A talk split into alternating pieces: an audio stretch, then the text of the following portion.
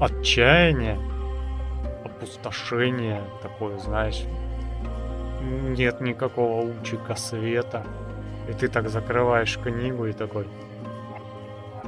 И ты такой смотришь на мир вокруг, начинаешь натягивать эту сову на глобус и такой... О, неплохо живем на самом деле мы сегодня, да? Несмотря на все, по сравнению с этим мы еще так хорошо живем. Да, да, у меня такое же ощущение. Я подумал, блин, какая же у нас свобода. Как же нам кайфово. Да. Вот такое же у меня ощущение, знаешь, как будто меня вот из страшного сна вот вытащили. Я подумал, фух, слава богу, это был лишь сон, да? А я могу сейчас пойти куда хочу, да? Я могу сейчас поесть, что хочу, да? Я могу, блин, на разную работу попасть, там, я не знаю, ну, общаться с кем угодно, да, там. То есть и с женщинами можно, да? То есть как бы нам можно все по сравнению с этим. Да. Ты начинаешь это ценить. Да, вот эти книги, они дают после себя, а, помимо вот этого отчаяния, еще и какую-то надежду на сейчас, потому что ты а, после прочтения таких книг на действительность начинаешь смотреть немного по-другому. И, во-первых, тебе с одной стороны страшно, что все это может когда-то настать, с другой стороны ты начинаешь радоваться моменту. Да, что еще как бы есть время. Да, Еще, еще, еще не пришло вот, вот это вот. да.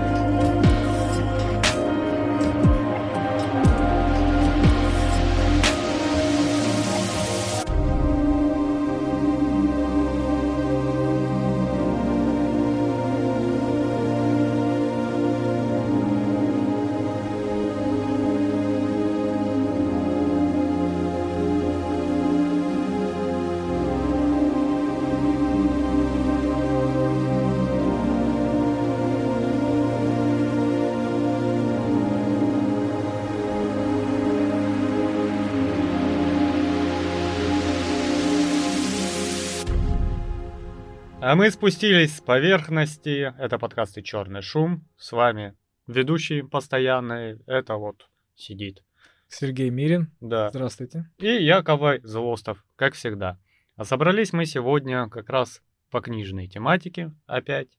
И у нас книжечка.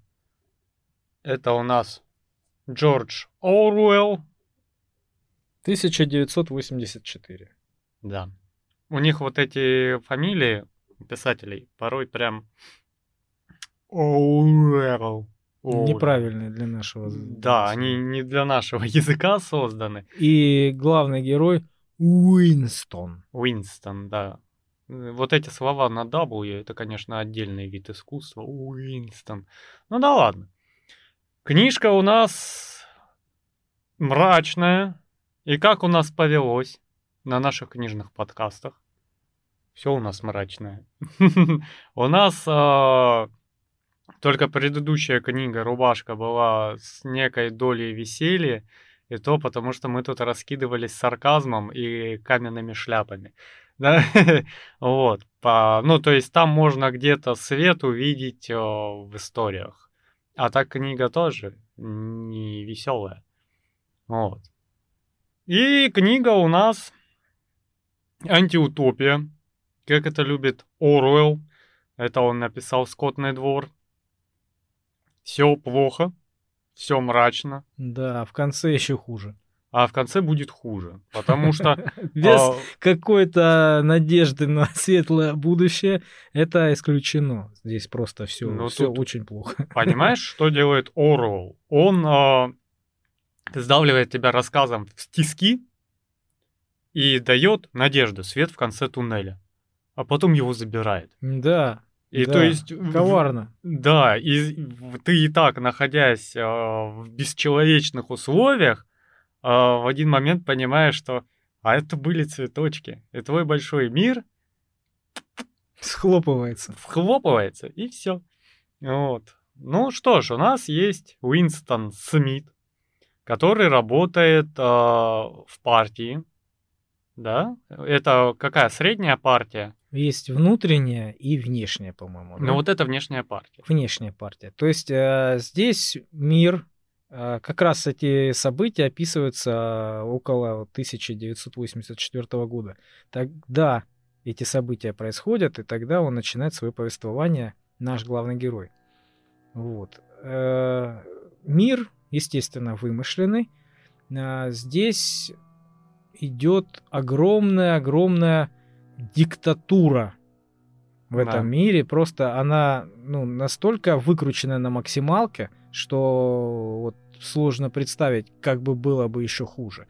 А, Общество очень сильно разделено на несколько слоев. И каждое общество между собой Очень мало контактирует. очень мало контактируют, мало друг про друга знают, и между ними пропасть во всем. У нас есть э, общество, которое разделено, получается, на три. э, Там все практически делится на три. И сам мир на три делится, и общество на три делится. Там очень много к этой цифре ведет. У нас есть э, внутренняя партия, которая считается привилегированной, управляющей, имеющей больше полномочия, да, как там показывают нам у Брайана, у него и винишка есть, когда все остальные, э, ну, допустим, внешняя партия, они пьют этот джин, а, который синтетический, как говорят, да, он не настоящий, он мерзкий, противный, и его вот прям чекушками даже в столовке выдают. Вот. И есть пролы. Пролы это что-то вообще э, странное и непонятное. Это вот как гетто, которое есть везде. Их за людей-то никто не считает, этих пролов. Они живут себе, крутятся в своем, варятся, да, и как-то, ну, их э, об- очень часто упоминают, но особо не обозначают.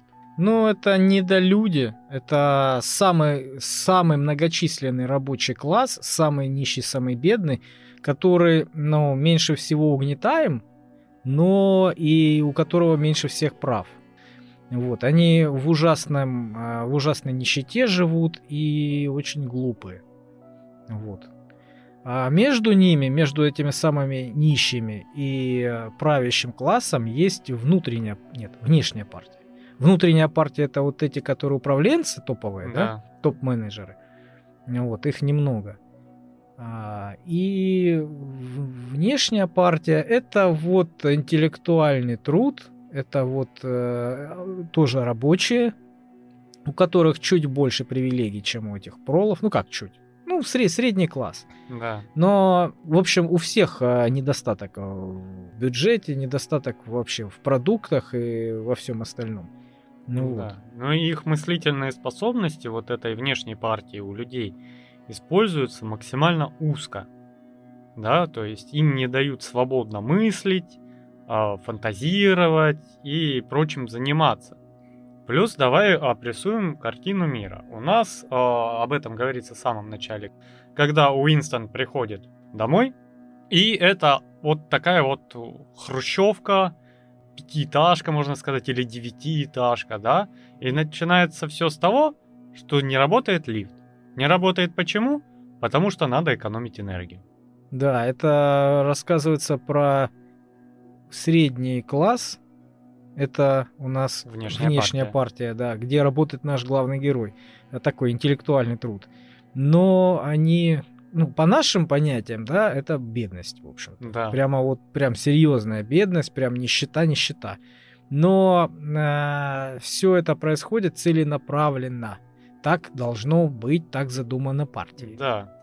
Плюс у нас есть момент тотальной слежки.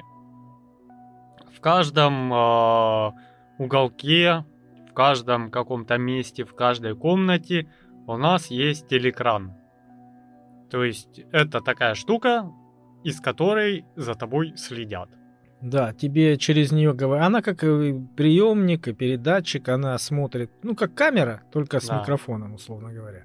Вот. И она выполняет по большей части функцию паноптикума.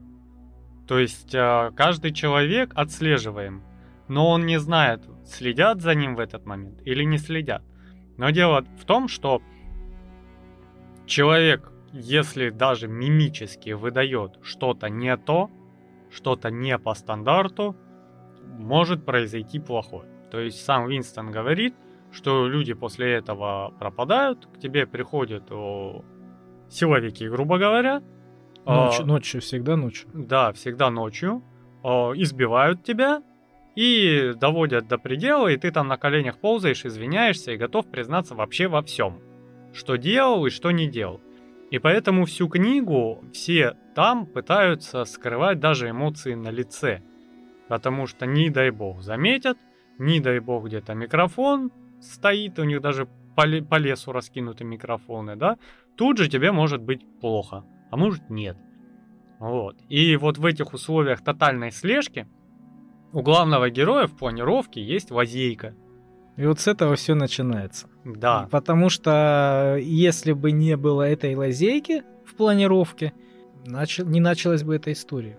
да. Он бы себя так не вел, как бы повел дальше. У него появился маленький кусочек свободы, который вообще нигде нету в тамошнем мире, да? То есть за этим уголком он может заниматься чем хочет. То есть там а, у них квартиры были маленькие, в которых находилась а, вот эта камера, которая а, их круглосуточно за ними наблюдала. Ну, то есть она могла наблюдать, могла не наблюдать, но иногда наблюдали. Вот. И вот под этим гнетом, под этим а, психологическим давлением, что за тобой всегда наблюдают, люди всегда боялись этого. Вот. Ну, что их там сцапают, поймают и все. Страх на протяжении всей книжки об этом.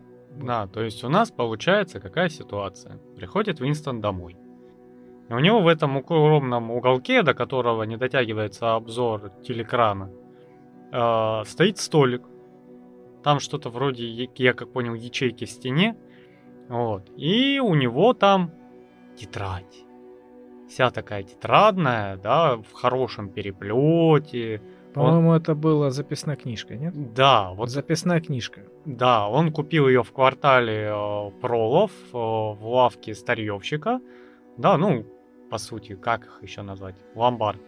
Вот, и притащил домой. Это черный рынок у них назывался. То есть квартал пролов, вот эти вот э, нищие недолюди, которые они живу- жили там, это самые вот низкооплачиваемые раб- работники. Э, у них э, им было можно гораздо больше, чем остальным. Да. И у них был черный рынок, в котором э, продавались многие вещи, которые были недоступны всем остальным. Вот. И туда заглядывали иногда вот э, партийные работники. У партийных работников э, была определенная одежда, специально синяя, синий комбинезон. У внутренней партии, по-моему, черным был. Черная, да. Ну, по крайней мере, у Брайан у меня вообще в голове предстал, как этот, знаешь, солдаты Третьего Рейха. Да, вот типа гестапо. Да, да, да, да, да, да. Да-да-да, И фуражка сверху обязательно. У меня прям картина была. То есть вот этот черный кожаный плащ, либо вот этот мундир, вот прям оно было здесь. Моя фантазия такая, у нас есть готовый образ, на, держи. Вот. И получается, в основном, ну, ходят за лезвиями, потому что лезвий для бритья мало, они у друг друга постоянно клянчат, у них как повод заговорить, это лезвие есть у тебя? Да, просто на государство у них так рассчитано было, на что дефицит продовольствия должен быть у них всегда. И время от времени на какой-то товар специально недопоставляли или изымали из продажи, чтобы была его нехватка. Вот, поэтому как бы люди всегда в чем-то нуждались всегда. Кроме того, что у них не было ничего, ни нормальных продуктов, ни нормальных условий у всех. Ну, кроме э, внутренней партии, вот этих вот элиты. Ну, вот, у остальных, остальные всегда были в большой нужде, особенно вот по таким вот мелочам. Да, ну и я так понял, вот эта ходьба на черный рынок за теми же лезвиями для бритья и за спичками, ну, все делали вот так. То есть, ну, лезвие пошел, купил на черный рынок, ничего такого, да? Э, как бы, оно вроде бы нельзя, но особо... э, Ну, здесь такая интересная э, ситуация у них была, ин- интересная такая позиция у государства, да. У них э, не было как таковых законов. Да. То есть можно было, в общем-то, все. Но нельзя Ничего. ничего. Да, вот такой вот интересный момент. А, Смысл был в том, чтобы людей максимально контролировать и э, максимально их держать в напуганном состоянии. И говорили, что преступления, ну как бы они не совершались, они упреждались. То есть, э, если ты э, подумал о совершении преступления, то ты, считай, уже совершил преступление. То есть было такое понятие, как мысли преступник. Это, наверное, основная статья была, да? Да, мысли преступления. И там же была полиция, как она называлась? М- мысли. Полиция мысли, да, она так и называлась полиция мысли, потому что а, если ты подумал что-то плохое, ну там о совершении преступления или еще чем-то, все, тебя посадят, тебя распылят, как говорят. То есть и тебя сделают, ну либо застрелят, либо а, Ну, вообще нам показывается жестко. Давай сразу объясним слушателям, что отсутствие закона, при этом где ничего нельзя против партии делать, это очень удобная для партии да, политика, да, да, это потому что развязывает руки очень сильно. Да, ты можешь пришить человеку абсолютно все, что угодно, сказав, что это незаконно. Да, то есть ты можешь, ага, ты думал против партии, а ты думал, где бы носки новые взять, понимаешь? И это вывернут так, что ты будешь виноват. И прикрыться тебе нечем. То есть, а учитывая методы, ты признаешься во всем. Да, там методы давления и пыток людей были настолько жестокими, что не выдерживал никто. Да. Никогда. А теперь по поводу распыления. Приходили ночью, и человек исчезал. А учитывая, что мир там построен так, что у тебя каждый день меняется история, и Винстон Смит у нас как раз один из тех работников, который меняет историю, да, то есть это отдел, где им приходит так-то, так-то, вот э, в, тот, э, в той-то газете должно быть написано вот так. То есть, по факту, например, происходило то, что вот партия, молодец, э, делает носки. И этих носков мы выпустим 4 миллиона. В результате выпускают 2 миллиона К определенному сроку. к определенному сроку. И при этом пишут, ну, и меняют историю так, как будто должны были сделать миллион, а сделали два. То есть, и, и Винстон занимается, он получает бумажку о том, что тебе надо вот это вот поменять. И он это переписывает. То есть, есть там даже э, стихотворцы, которые тут же в микрофон надиктовывают стихи, да, меняя там смысл предыдущего. И все делают так, как будто всегда так и нужно было. И любая ситуация, она планировалась, и план всегда перевыполнен. Ну, это жестко. У тебя нет истории как таковой. У тебя нет правды нигде. Ты не знаешь ни что было, ни что есть, да? Ты единственное, что знаешь, это вот то, что вокруг тебя сейчас происходит. А происходит там дичь всяческого рода. Да, это ужас. Причем а, у них было такое понятие, как а, двоемыслие. То есть их обучали этому трюку. Это должно быть э, в- у тебя настолько в психологическом сознании, да, вот в подсознании записано серьезно, что чуть ли не на, не, не на уровне рефлексов. То есть смысл в чем? партия тебе а, задает такую повестку двоемыслие. Это когда ты можешь э, мыслить двумя совершенно разными э, противоречивыми фактами и в оба в них верить. У тебя, допустим, есть предмет, который черный. И ты считаешь, что он черный, и должен думать, что он черный. Но если партия скажет, что он белый, ты тут же резко в это веришь. То, что он белый, противоречит, не противоречит, неважно. Партия сказала, значит белый, да? Да, некоторая пластичность мозга, а, которую прививают населению, которая должна а, при любых фактах и при любых несоответствиях логике, она должна думать именно так, как будет полезно партии, как сказала партия. Да, и то есть если партия э, что-то меняет, и это на данном этапе не состыкуется с реальностью, человек с детства научен двоемыслию, и он просто это игнорирует. То, что у тебя деревянная стена на самом деле сделана из металла, оно так было всегда. А если вдруг отменили металл, то она стала обратно деревянной, это в порядке вещей, да, но при этом ты стоишь у стены, которая никогда нигде не менялась. Она как была из камня, так и осталась. Вот они в таком бардаке и живут. Да, они э, очень сильно контролируемы партией, и у партии есть определенное лицо. Вот они создали себе такого полубога, в которого верят. То есть, ну, это э, некий образ, которым партия пытается э, взаимодействовать с народом. Да. Его называют большой брат. Это конкретное лицо, просто они сделали мужчину там с усами, который вещал на экраны, который был для них э, другом, богом, спасителем, э, руководителем, отцом, всем. И все его любят. Все его обязаны любить, и все его обязаны бояться, потому что он везде, э, на всех плакатах, он везде, везде, везде, во всех там проявлениях и всему. Мне почему-то моя фантазия нарисовала Сталина на, на плакатах. Черные усы, строгий взгляд назидательный. Я такой, Сталин? вот, а учитывая, что Оуэлл а, очень, как я подозреваю, я читал «Скотный двор», он прям а, антикоммунистом был вот, вот заядлым. То есть это не факт, это то, что я вижу в его книгах. То есть вот это устройство такое, как а, коммунизм, он его вы, выкручивает на максимум в этом плане. И поэтому у меня сразу такой Сталин. Ага, на плакатах везде Сталин с черными усами. Вот, и ты такой, да, все, я понял, кто это.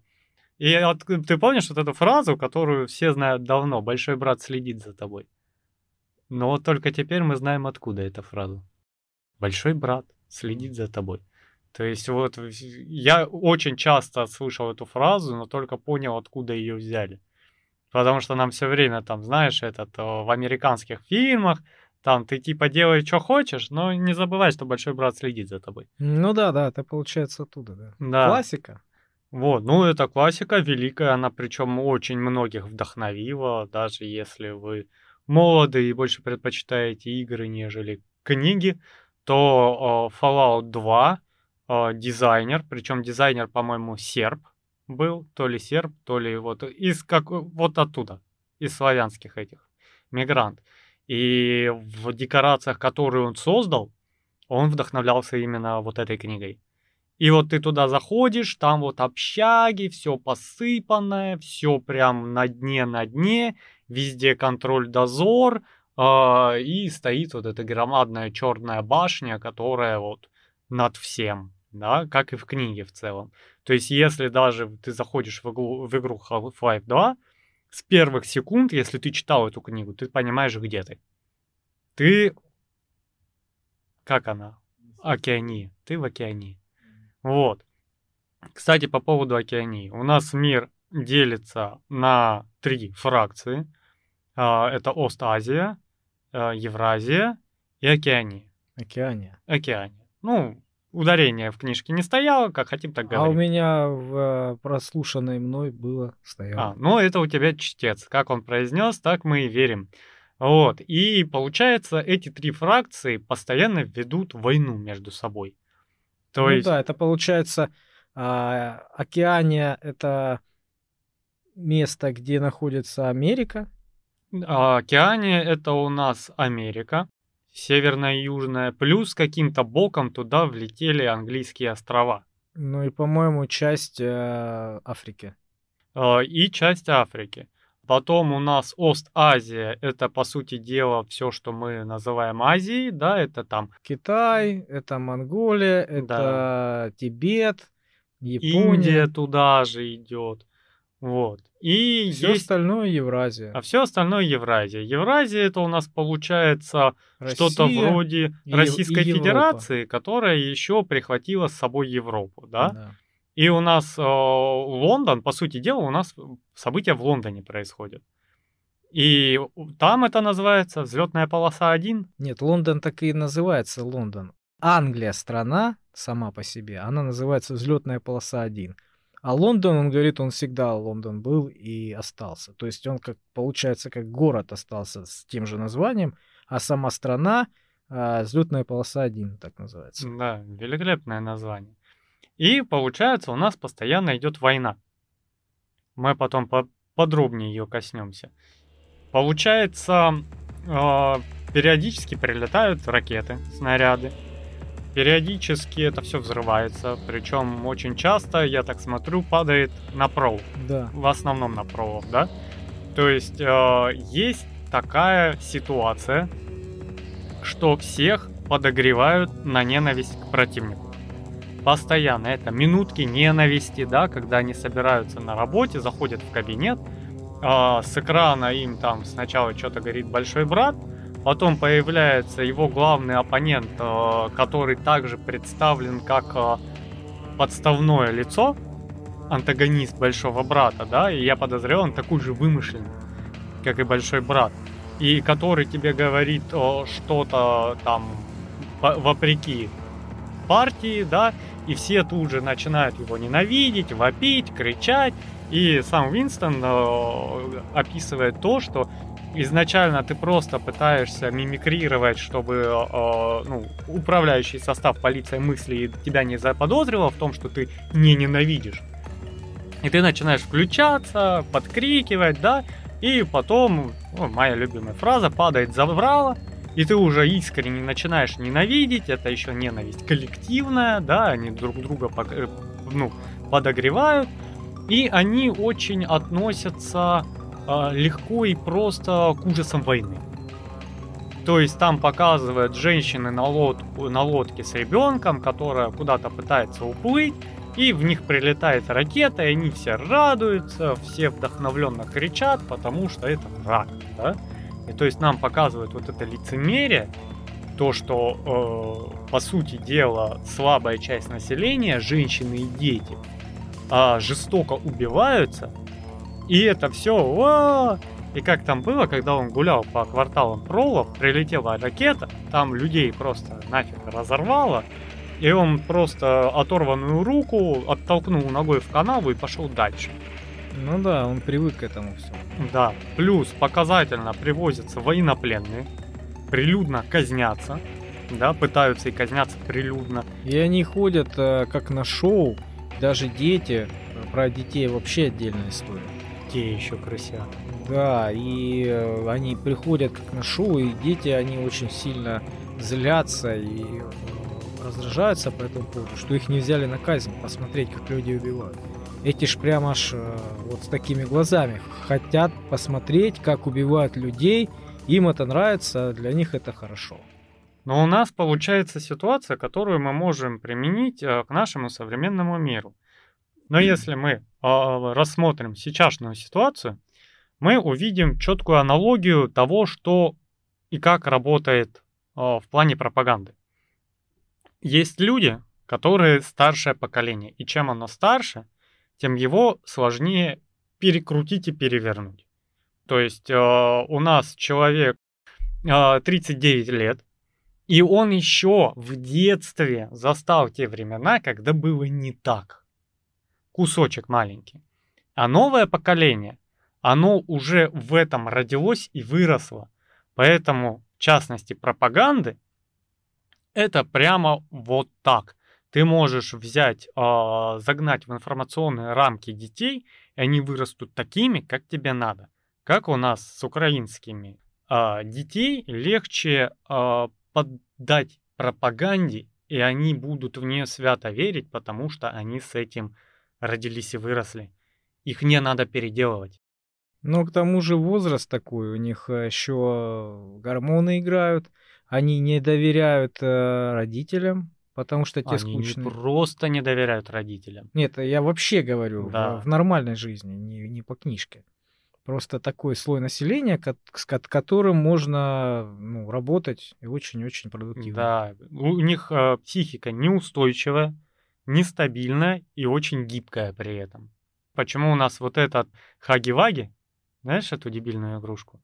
Вот эти монстры на каждом шагу с треугольной головой вот такой пастью с зубами. Мгм. Идиотизм. Понимаешь? А психика ребенка, она сейчас вот э, это позиционируется как игрушка. Кстати, уже запретили ее позиционировать как игрушку и давать ее детям. Я читал официальное исследование по этому поводу. Запрещено. У нас Да, в стране. Потому что ребенок с, пласи- э, с, э, пластичной психикой, ты даешь ему это хагиваги. Хагиваги это из э, хоррора персонаж. Ну, то есть из фи- э, ужасов. И ты его даешь ребенком. То есть это мягкая ребен... э, игрушка, которая будет лежать с ребенком в кровати. Да, как это обычно бывает с мягкими игрушками. Она, во-первых, стирает а, грань между добром и злом. ну Во- да. Во-вторых, а, она дает ребенку стресс, который вот сейчас может не отразиться.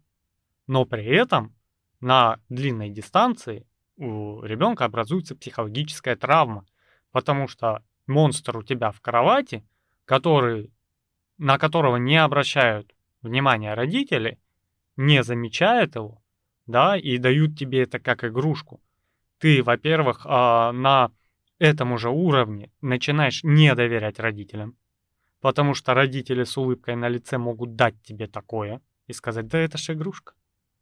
Понимаешь? А во-вторых, это психологическая травма. И как она на дистанции выльется, непонятно.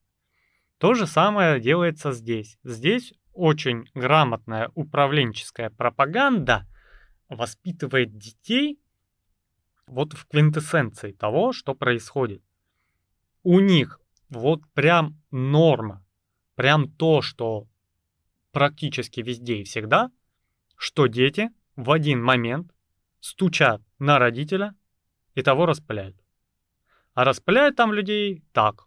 Человек исчез, его больше никто никогда нигде не видел, о нем нигде не слышали, и его тут же стирают из истории. Вот это, кстати, интересно, потому что двояко звучит на самом деле. Э, Стирают из истории в любом случае. А что с ним физически потом будет? Вот Никто это вопрос. знает. Никто не знает. Ну, Но все думают, что расстреливают. Но не уверены. не уверены. Просто, э, возможно, некоторых э, расстреливают. Причем ну, у нас описывается казнь. Это когда ведут тебя из камеры в камеру а, И стреляют в и затылок. стреляют в затылок неожиданно, да, и все. Ну да, то есть для обычного обывателя в один момент просто попадает, пропадает человек. Да, ну вот с одной стороны, а, если его расстреливают и стирают всю информацию по поводу него, когда он где-то был, с кем-то общался, кто где-то работал, везде, во всех документах стирается информация о том, что он вообще когда-то существовал, этот человек. Да. То есть его расстреляли и убрали эту информацию, либо просто его обработали, выпустили и точно так же стерли информацию. И так, и так он стер. Вот тут включается двоемыслие. Да. То есть человек, с которым ты работал, как у нас был редактор а, языка, то есть у нас есть определенный язык придуманный. Анксоц это у нас получается общество, а новояз это вот как раз у нас э, новый язык. Он создан для того, чтобы из языка максимально убрать образность и сузить все рамки. То есть у тебя одно слово значит, вот, ну, бе- берем синонимы вообще, выбираем из них самое нейтральное, остальные синонимы просто из языка стираем. Да, чтобы не было даже такого слова там, как э, преступление, условно Да, говоря. то Есть есть- закон, а есть незакон. А, У тебя есть э, слово хороший, и вот оно у тебя хороший. У тебя есть э, хороший минус, то есть это плохой, хороший плюс это очень хороший, хороший плюс плюс это великолепно хороший, да, и вот все в этом роде. Да, они максимально упрощают язык и э, делают его Плоским. плоским, однообразным, чтобы у людей даже на уровне языка не было мыслей о преступлениях. Да. И, И, когда, и когда человека, например, э, распыляют, ну как это называется, то есть когда он когда он э, мыслепреступник, когда его э, за ним пришли, когда его забрали к себе, да, правоохранительные органы, он исчезает из всех документов, из всех упоминаний. А, все люди делают вид, что его и не существовало Да. никогда.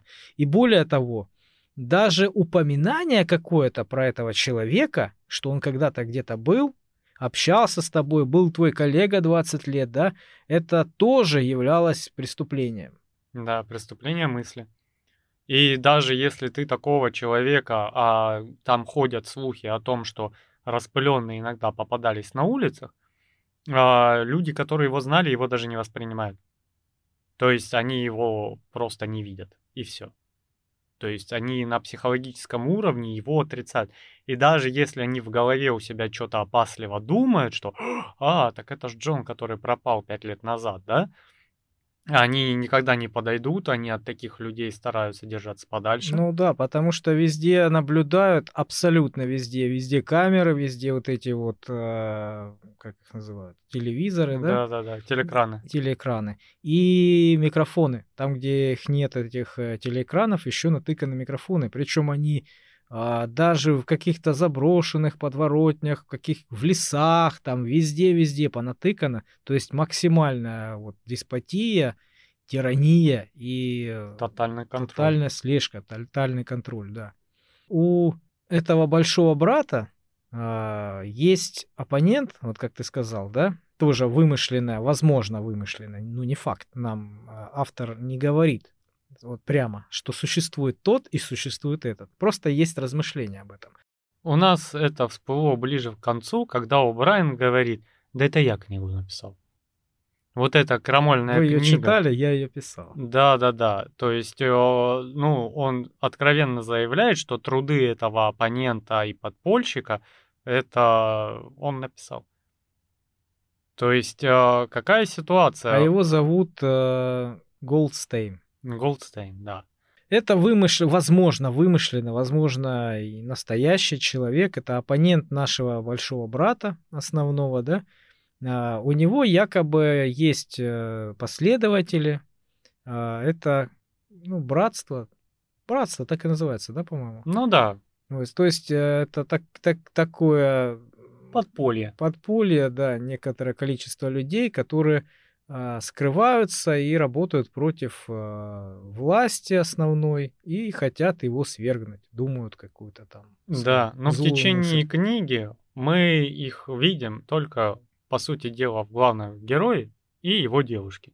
Ну да, это только разговоры и размышления на этот счет. Да, и у нас получается в уголке, где никто не видит, в тетрадке, купленной на черном рынке, с ручкой купленной, а там, я так понял, все карандашами пишут, ручками никто не пишет, потому что карандаш можно стереть. И он начинает излагать свои мысли, и учитывая вот ячейку замкнутости и скрытности, он туда со всей силы пишет вот свои крамольные мысли о том, что он в обществе, он понимает, что здесь все туго, здесь все грязно, да, и он на самом деле там в душе где-то в уголке поддерживает этого Гол- Голдстейна. Голдстейна, да. Да. И это его первый путь, вот маленький кусочек свободы, который он взял, это первый путь его становления как раз на путь вот этого подпольщика. И он начинает в этом развиваться, Да, и, вариться. и он э, на протяжении всей книги постоянно указывает о том, что э, следят, узна, я сделаю это, на меня, меня если увидят, если поймают, то меня распылят, меня увидят, поймают, распылят. Если я а, здесь покажу, например, а, что ну, мне не нравится это, например, э, слишком у меня будет лицо э, заинтересованное, или слишком улыбаться я буду много, или я буду та- так делать, или это делать. То есть любое а, неправильное действие его приведет э, вот к погибели. И он всегда это говорит, и он всегда этого боится. Но с самого начала он говорит, э, ну, как бы немножко себе противоречит. Он с самого начала, когда только начал эту книгу писать, ну, точнее, свои мысли вписывать в этот блокнот. Он с самого начала говорит, что уже все равно, я уже мертв. Я уже мертв после того, как только задумал это делать, потому что они всегда узнают, о чем я думал, и уж тем более будут знать, что я делал. То есть, если меня сейчас поймают, завтра, через год меня поймают, я в любом случае уже обречен, и они в любом случае об этом узнают, и мне не жить. То есть он уже себя похоронил, как только сел за этот... Да, э... подписал себе смертный приговор. И в один момент на минутке ненависти он встречает Джулию.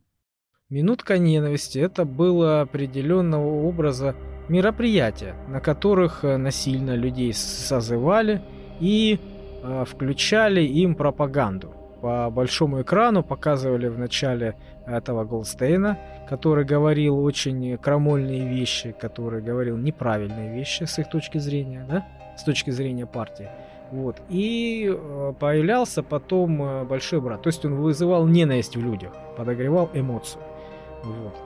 Большой брат появлялся и говорил, что ребята, успокойтесь, я его э, найду, я, мы его победим, э, полностью мы вот одно целое, мы одна семья, и давайте вперед, победим этих наших врагов, с кем мы воюем, и этого Голнстейма задавим, и все, все хорошо. Ну вот. И эту эмоцию они специально подогревали в людях, э, ненависть, чтобы они выплеснули свои эмоции и дальше шли работать, э, опустошенные. Да, и у нас, получается, появляется Джулия на той же минутке ненависти. И э, у Уинстона начинается двойное какое-то восприятие. Она, во-первых, ему не нравится. Но сначала она его отталкивает. Он прям на нее посмотрел, и прям чуть ли фу в книге не написано. Ну, он э, жил на эмоциях того времени. То есть в не, уже в него была вложена эмоция отношения ко всему. То есть, а, ну, отношения мужчины и женщины как таковые тоже контролировались. контролировались Но они были упразднены. Они, да, они упразднены были, и а, отношения просто вот а, любящих друг друга сердец было невозможно. Да. Вот. Размножение выглядело таким образом, что подбирали для полового контакта людей, для, ну, для семьи, скажем так, э, людей, которые друг друга не, не любят. То есть, э, если они при, придут, например, э, регистрировать свой брак, говорят, вот мы, мы хотим быть мужем и женой, их э, вот в первую очередь э, никто никогда не распишет, потому что они друг другу нравятся. Наоборот, подбирались те, кто не нравились друг другу. Чтобы у них не было чувств. Ну вот, поэтому у него э, на подсознательном уровне э, выработалось вообще отсутствие какого-либо влечения, желания к противоположному полу, особенно к красивым девушкам. Он их, поэтому он их ненавидел потому что ему было нельзя это делать. Ну и к тому же она была, как это, ссылка-активистка, а, с красной лентой на поясе, это которые отрицают о, половые сношения, они все такие, вот они прям... Прямо активистки, да. Да, они вот такие, знаешь, феминизм в квинтэссенции, как и все в этом мире. То есть мужчина и отношения с ним это настолько фу, это настолько яростно они отрицают, что у них прям целая ячейка по этому поводу. Это настолько вредит партии нашим идеалам, что это мерзко и противно, и быть этого не должно. Да. И они прям за это топят они э, работают в этом направлении уже внутри себя, там какую-то пропа- ми- микропропаганду эту тянут, вот, расклеивают листовки, какие-то транспаранты делают и все остальное. То есть такое движение. Да. В общем, он ее встречает. Она садится на этой минутке ненависти, когда они смотрят э, по большому экрану вот эту пропаганду свою. Она садится за ним прямо. Вот. И появляется рядом О'Брайен он замечает его. У Брайана это был, ну, какой-то типа начальник. Все... Он был из внутренней партии. Он был из внутренней партии, он был такой серьезный начальник для них, которого они видели нечасто. Но они, понимали, они плохо понимали, кто он такой. Но они подозревали, что это очень большая шишка. Ну, просто потому, что это элита. Да. Ну и получается, у него возникает двоякое чувство. А, ему кажется, что она за ним следит, потому что она очень часто рядом с ним появляется, да? И появляется у Брайан, которому, у, ну, к которому он начинает испытывать симпатию. Да, то есть он такой, прям вот кажется ему своим в доску, он им прям восхищается, да, он такой весь, он вроде здоровый и накачанный, да, статный, там, здоровый, накачанный, но в то же время с лицом, которое вызывает доверие. Ну да, он очень так правильно выглядит и двояко на самом деле. Он большой, накачанный, с челюстью этого боксера, э, но в очках, и вот он обезоруживающим жестом, э, всегда эти очки, я не знаю, как он их поправляет. Да. И выглядит таким интеллектуалом и своим в доску, что ему хочется доверять, с ним хочется разговаривать, с ним, с ним находишь понимание. Вот. И в этот момент, да, по-моему, они переглянулись. Да. Когда буквально, говорит, там несколько секунд это было, там секунд 10, наверное, они друг на друга посмотрели, а, и главный герой сказал, что он выглядел так, как будто меня понял. И э, у меня промелькнула мысль крамольная, что мне это все не нравится, что мне это все надоело, что должно быть что-то не так. Точнее, все должно быть не так. Вот. А у Брайан выглядел так, как будто меня понял. Как будто он тоже за. Тоже за и тоже против. Да-да-да. Вот, поэтому э, вот это мимолетное пересечение взглядов его сильно как бы встревожило, и он долго об этом думал и сомневался, а что это было. Ну вот, получается, посеялось у нас вот такое вот зерно. После чего, о, ну, он ходит на работу, переписывает себе историю, да, пытается сделать все очень хорошо. Есть у них некая такая конкуренция, если ты будешь плохо стараться и плохо делать, скорее всего исчезнешь, тебя распылят, да, поэтому... А, да, кстати, слишком а, хорошо тоже нельзя делать. Слишком хорошо тоже нельзя делать, потому что, возможно, у тебя такого молодца появится какая-нибудь фантазия.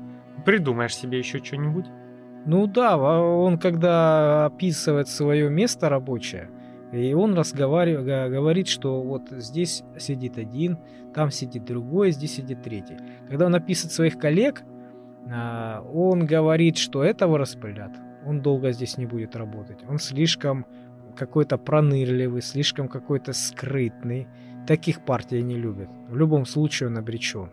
Этот слишком туп, а, тоже ему не жить. А вот этот как раз наоборот. Партия таких любит. То есть, если человек умный даже, чуть чересчур умный, чем вот он должен быть на своей позиции, а, он обречен. Партия таких тоже не любит. И рано или поздно его заберут, и он исчезнет. Ну, я вообще так смотрю, у них ситуация какая. Они взращивают новое поколение. Uh, у них семейные отношения сделаны исключительно ради репродукции. То есть uh, сделать детей – их вырастить до определенного возраста. Потом все это практически стопроцентно заканчивается тем, что маленький крысеныш стучит на своего родителя, и родителя распыляют. И смотря на это, я понимаю, что средняя продолжительность существования человека там 40, ну 45 лет. И, и все.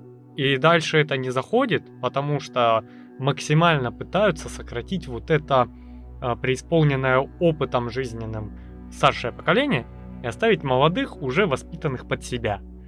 И у нас даже появляется человек, который вечно воняет потом, он большой, и он весь такой активист, он за партию, он гордится своими детьми, и там это прям описано красные галстуки, да, пионеры, по сути дела. Аллюзия на пионеров – и они воспитываются, эти пионеры, вот в жестких таких пропагандистических рамках, мы это уже обсудили. И в один момент его зовет жена этого толстого человека, а не соседи. а, починить, по-моему, кран или что-то. Ну, сифон забился. Да.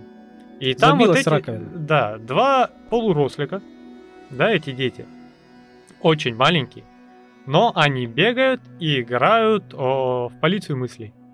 И, а он как раз в дневничке писал.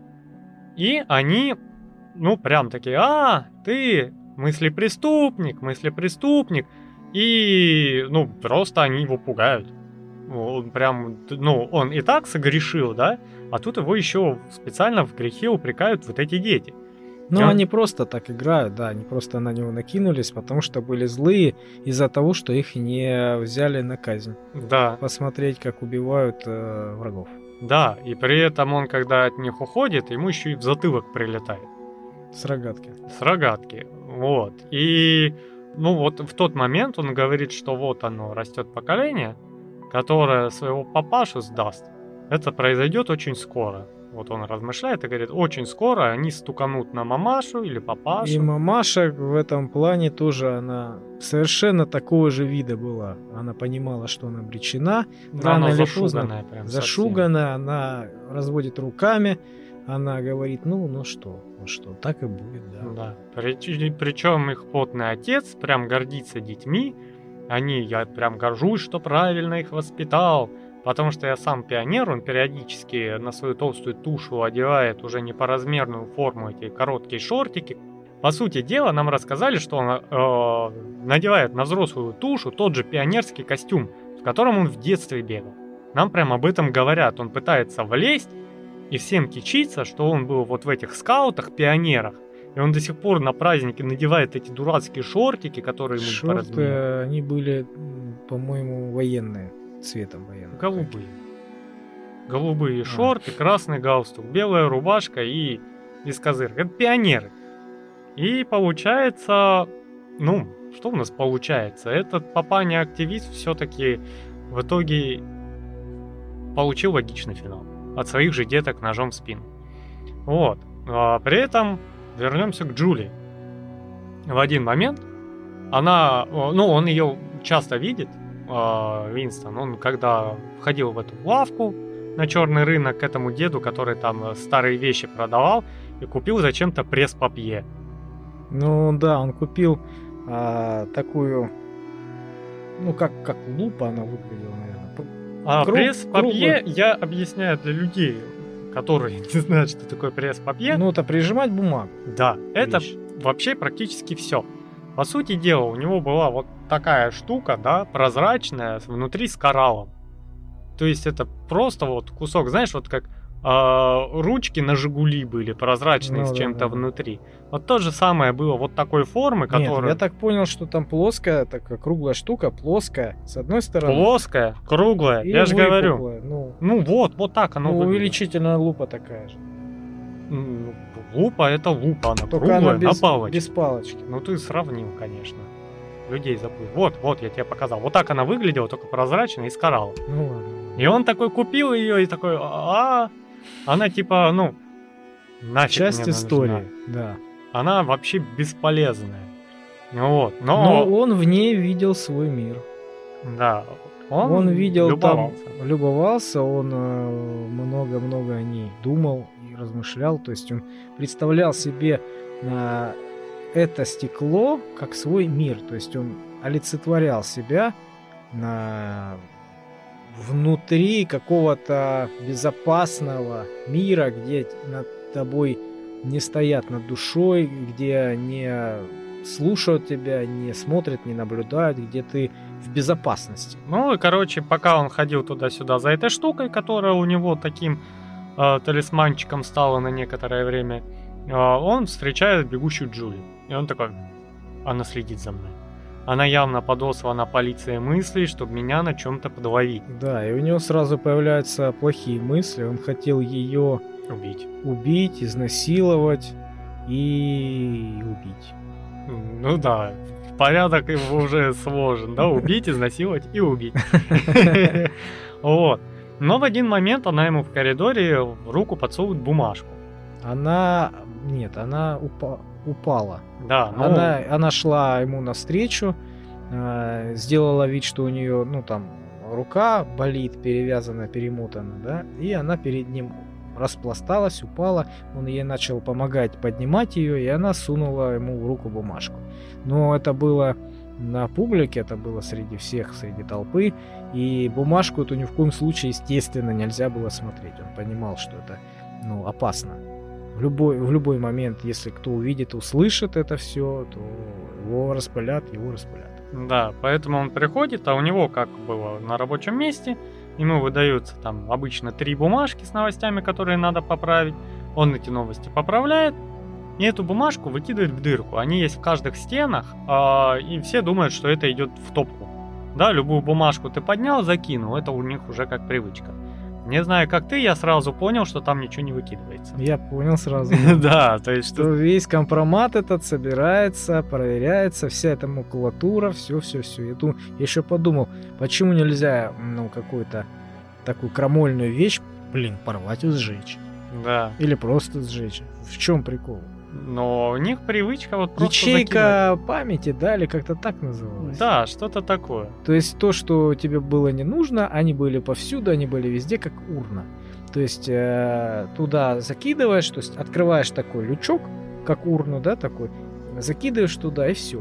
И куда она дальше девается, никто не говорит. Думали, что там ну, огонь, который там все это уничтожает. Большая печь, да. Мгм.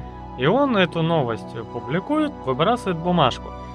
И он некоторое время вот набрал эти бумажки и о, между тем о, ну, свою бумажку подложил, чтобы она промелькнула, как будто вот о, в процессе его работы. Как будто это одна из нужных документов. Да. И вот он там прочитал «Я вас люблю». Я думаю, ни хрена себе любовь. Вот. Да, и он опешил. Что это такое? Да, и э, ну, все доходит до того, что они договариваются о встрече в лесу. Они... Он думает, как с ней пересечься. Он не знает ни где она работает, ни как ее зовут. Ничего не знает про нее. Потому что ему нельзя было это знать. Они про, друг, про друга знают минимум. Да. Точно ничего. ну вот. И тут э, так случается, что они встречаются в э, столовой. Да. Он несколько раз пытался к ней подойти, чтобы никого рядом не было, потому что все заб- следят, наблюдают. Если кто-то стуканет, если кто-то что-то заподозрит, это будет распыление. Вот. Поэтому он, он дождался момента, когда она будет одна. Ну, она наверняка его ждала. Да, она тоже искала встречу. Но, но не смотрели они друг на друга, потому что все это опасно. Вот. И в один момент э, сорвалась его э, встреча с ней, там, как кто-то его кликнул прямо вот, прямо вот жестко. Там был вот этот как раз чемодан, который занимался э, новоязом.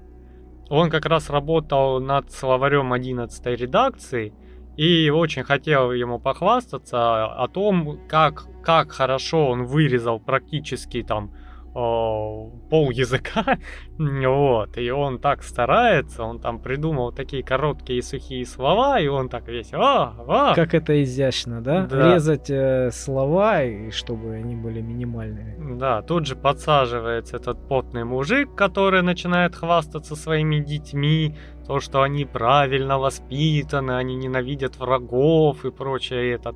Да, и э, они все такие его срывают ему встречу с Джулией, да, как такой переговорчики.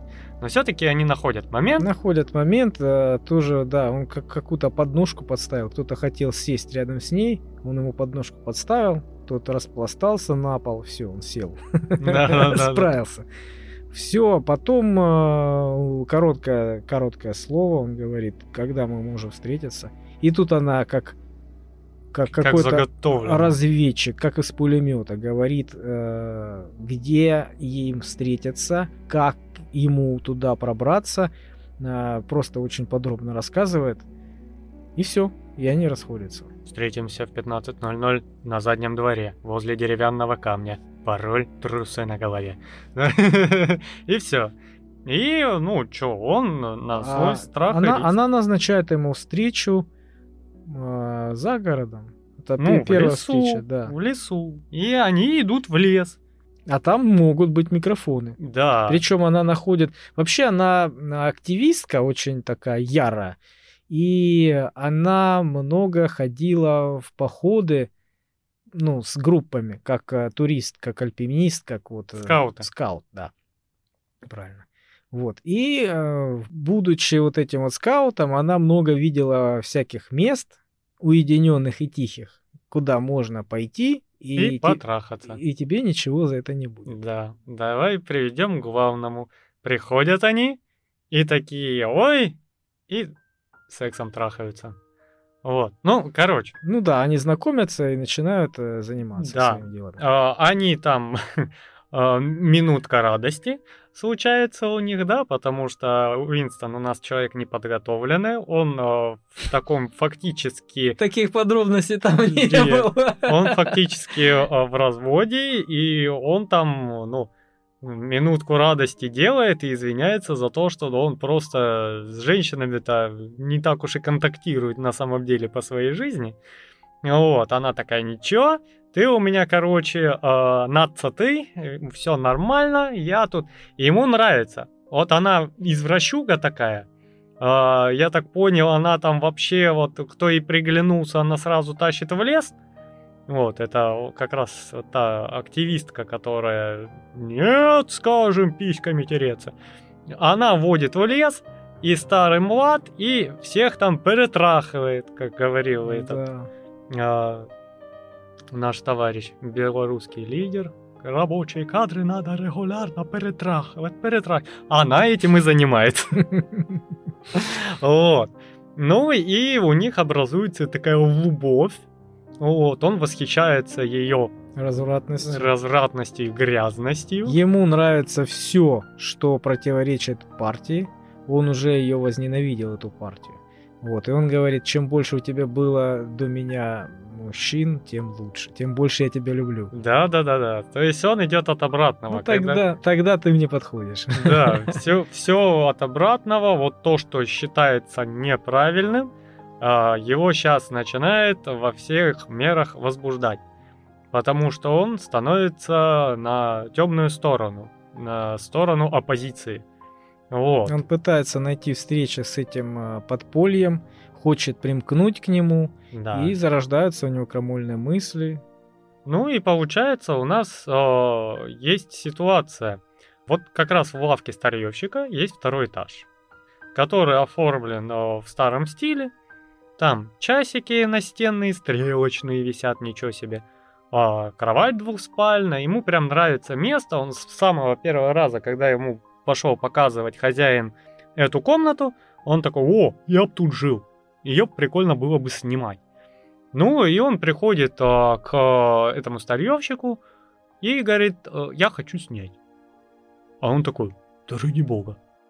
Да, ему очень, э, его очень удивило то, что там нет э, камеры. Да, Он говорит, а как это так, нет камер, за всеми следят.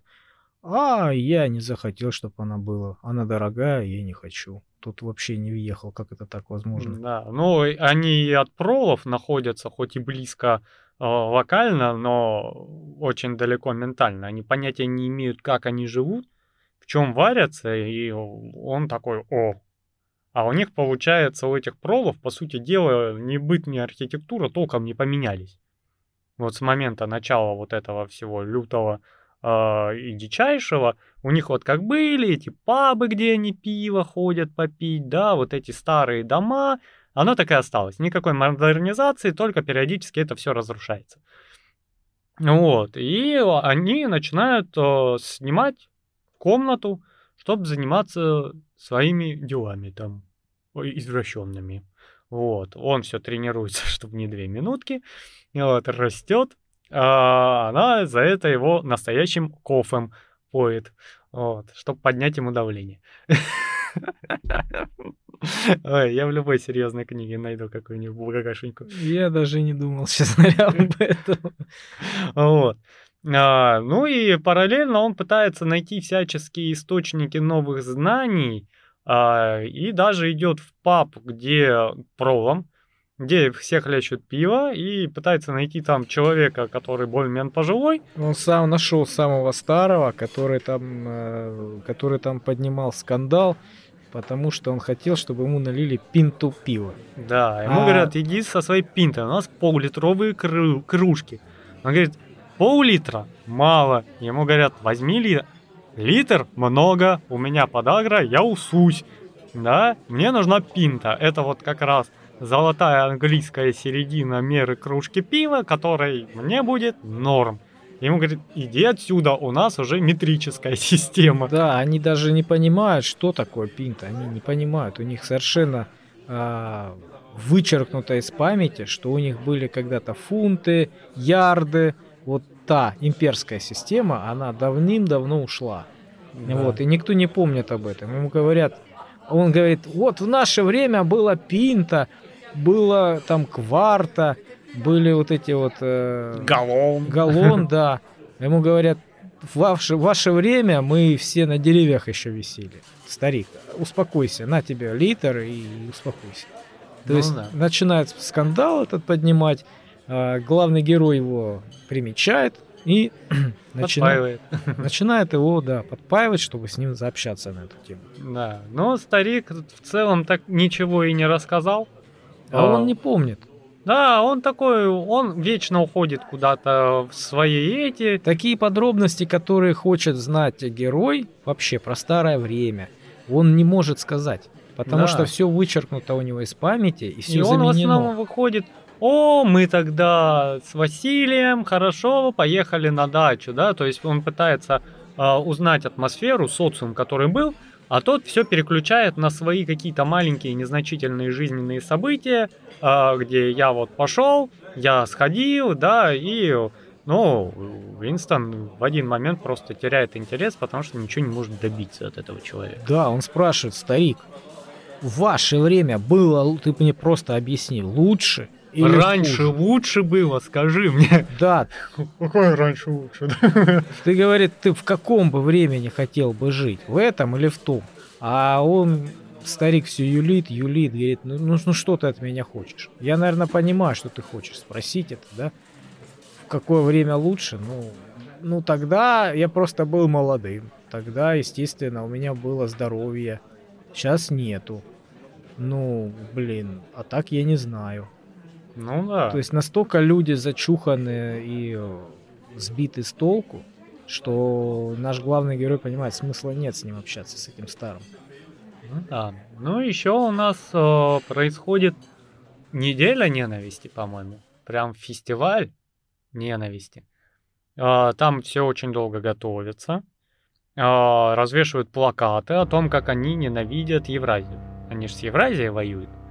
И происходит ситуация очень такая патовая, что в один момент они резко перестали воевать с Евразией и стали воевать с Остазией это происходит вот прям на неделе ненависти, когда там стоит э, диктор с трибуны, Да. вещает, как мы ненавидим Евразию, выбегает какой-то человек, передает ему тек- записку. Он по тексту читает, как мы ненавидим Евразию. Это наши главные враги и все. А в тот момент, когда они э, воюют с одной страной, а с другой стороной они э, в союзе. То есть с Ост-Азией они были в союзе, союзники. Да. И в этот момент, когда он кричит, э, как они ненавидят Евразию, прибегает человек, дает ему новый листок и по- показывает, что вот по- теперь поэтому надо читать срочные новости, теперь надо поэтому читать. И он продолжает тот же текст говорить, только меняет Ост-Азию на Евразию. Ну, то есть он, э, ну, не говорится там, что был у него телесуфлер, он был такой активный пропагандер, который да-да-да, Евразия в Маздай, Остазия forever, и тут ему приносят бумажку, он такой, мы так долго воюем с Остазией, и Евразия наш друг, и все, учитывая, что практикуют двоемыслие с самого раннего, да, детства, Они все поняли мгновенно. они такие переключились, пионеры эти э, сразу комсомолы, пионеры, как их назвать, э, не знаю, полезли, начали сдирать плакаты, да, где было написано, что Евразия э, наш враг. Они резко все посрывали, и как будто так и надо.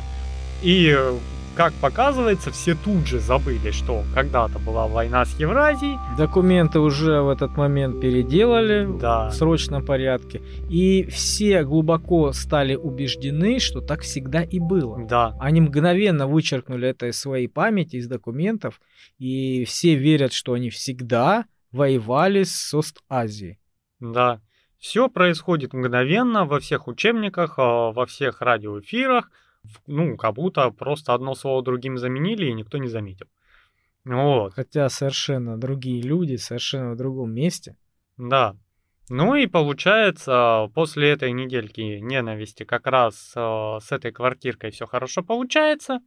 Они с Джулией там очень много зависают, э, ведут беседы, пьют настоящий кофе, а не этот сублимат э, Победа, который все пьют везде, да, она где-то там надыбывает. Который похож по вкусу на жженый мусор, да, что Да, да, жженый пластик. Вот. И о, они доходят до того, что о, мы хотим стать на сторону оппозиции целиком. Мы хотим в ополчение, мы хотим разрушать эту систему и прочее. Они там в постельке лежат и такие, все, договорились, будем искать пути. Он говорит, я знаю одного человека, ну как знаю, видел один раз. Это у Брайан. И он вызывает доверие, надо вот с ним поговорить. Вот прям надо, надо, надо. Мне кажется, он в этом замешан, он нам поможет. Вот. И, по-моему, О'Брайен сам на них выходит. Ну да. Они, они, с, э, они встречаются совершенно случайно, ну, якобы совершенно случайно, в коридоре. О'Брайен подходит к нему и говорит, мол, вы в последний момент классную сделали статью, написали. Так, мол, вот так, мне понравилось. Вы, у вас очень хоро- хорошие знания в этом направлении. Да-да, он сказал хорошие знания новояза. Вы видели последнюю редакцию словаря новояза? У меня она есть, приходите, я вам ее покажу. Мне сказал а, ваш бывший коллега, что вот вы там классно написали. А Винстон говорит, подумал еще, мол, блин, нельзя же упоминать того, кого распылили. Почему он так рискует? Он сейчас упомянул коллегу, которого уже забрали, которого ну, уже занимается этот Министерство любви. Министерство любви это были, ну, силовики. Да. Вот. И... А у них как было? Министерство любви это силовики, которые занимаются пытками, Да. а Министерство Изобилие. изобилия занимается э, голодомором населения, распределением продуктов и э, товаров, чтобы их не доставало специально. Министерство мира, да, по-моему, которое воюет.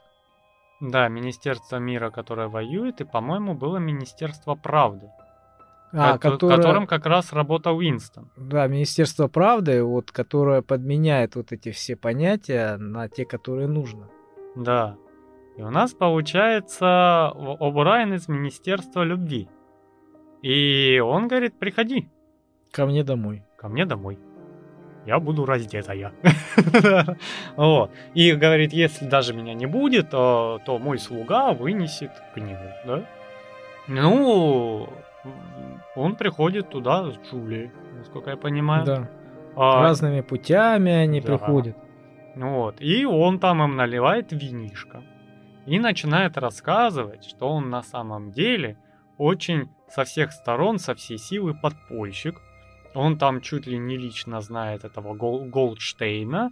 И он говорит, что им надо а, ознакомиться с его писаниями, его творениями в обязательном порядке. А также у них спрашивает, готовы ли вы ради сокрушения режима там э, убивать, воровать, взрывать, э, резать и прочее. И они такие, да, да, конечно. Да, он э, делает вид, что выключает этот э, экран, Телеэкран, да. телеэкран, хотя на самом деле он его не выключил. Ну, Но он запись показывал потом. Да. Он этих всех запись показывал с телеэкрана, поэтому он его не выключил. Может, он наоборот его включил при них. Да, Вот, и говорит- они такие, а что так можно было? Он говорит, ну, во внутренней партии можно. Да, у нас полчаса, а, я, за пол, я имею право э, за, на, на полчаса выключить вот этого суфлера, чтобы нас никто, ну не суфлер, этот э, экран, чтобы нас никто не видел и не слышал. И вот как раз за полчаса мы с вами поговорим. Сделал вид, что он его выключил, и начал разговаривать с ними по этому поводу. Вы, говорит, э, готовы убивать, предавать, э, грабить, насиловать.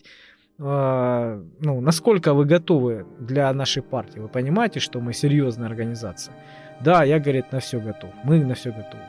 А если надо будет расстреливать миллионы, если надо будет отравить женщину, если надо будет выплеснуть серную кислоту в лицо ребенка, ну, на что вы готовы? Он говорит, да, я на все готов, мы готовы. И спрашивает, а готовы ли вы расстаться друг с другом? Джулия врывается и говорит, нет, на это мы не согласны. На все согласны, только вот расстаться мы друг с другом не можем. Ну вот. Ну, он еще там говорил, что у нас настолько все серьезно, что даже может по получиться так, что придется ампутировать вам конечность, вас изменить для неузнаваемости и все остальное. Они на все готовы готовы на все, вот лишь бы свергнуть это. Да. Этого Причем он им сразу Вышоба. сообщает: если вас поймают, мы вас не знаем, вы нас не знаете. А вас да? по-любому поймают. Да, вы вас обречены. Да, и как бы вам помогать никто не будет. Вы, по сути дела, и видеть никого не будете. Вот вы сами, как маленькая ячейка, а, будет у вас связной какой-то, да, который будет вам передавать какие-то задачи. Вы даже сдать никого не сможете, даже меня сдать не сможете, потому что я изменюсь внешность или исчезну куда-нибудь к, к этому да. моменту. И вы, короче, сами за себя. Единственное, говорит, подспорье, вам в камеру могут передать лезвие, чтобы вы самоубились до пыток. Да, и все, говорит. И то не факт. И все на сто процентов уверены, что все уже как бы назад, назад пути нету, что они уже практически мертвы. Да, они погрязли. Ну, они ж такие, да, хорошо, вы умрете, мы умрем, да, и все. И, как говорится, расходятся. Он дает им книжку Голдстейна. Он не дает им книжку Голдстейна. Дает. Он говорит, смотри, вы а, какой портфель да, да, носите? Да, да, да, да. Вот вы этот портфель э, дома забудете, да? К вам подойдет на улице человек и скажет, вы обронили портфель. И даст вам такой же портфель, в котором будет эта книжка. Да, и в результате вот как раз на этой неделе ненависти, когда там все массово аргировали по поводу того, что они теперь воюют с Остазией, да, а, ему подошел человек и сунул портфель с книгой.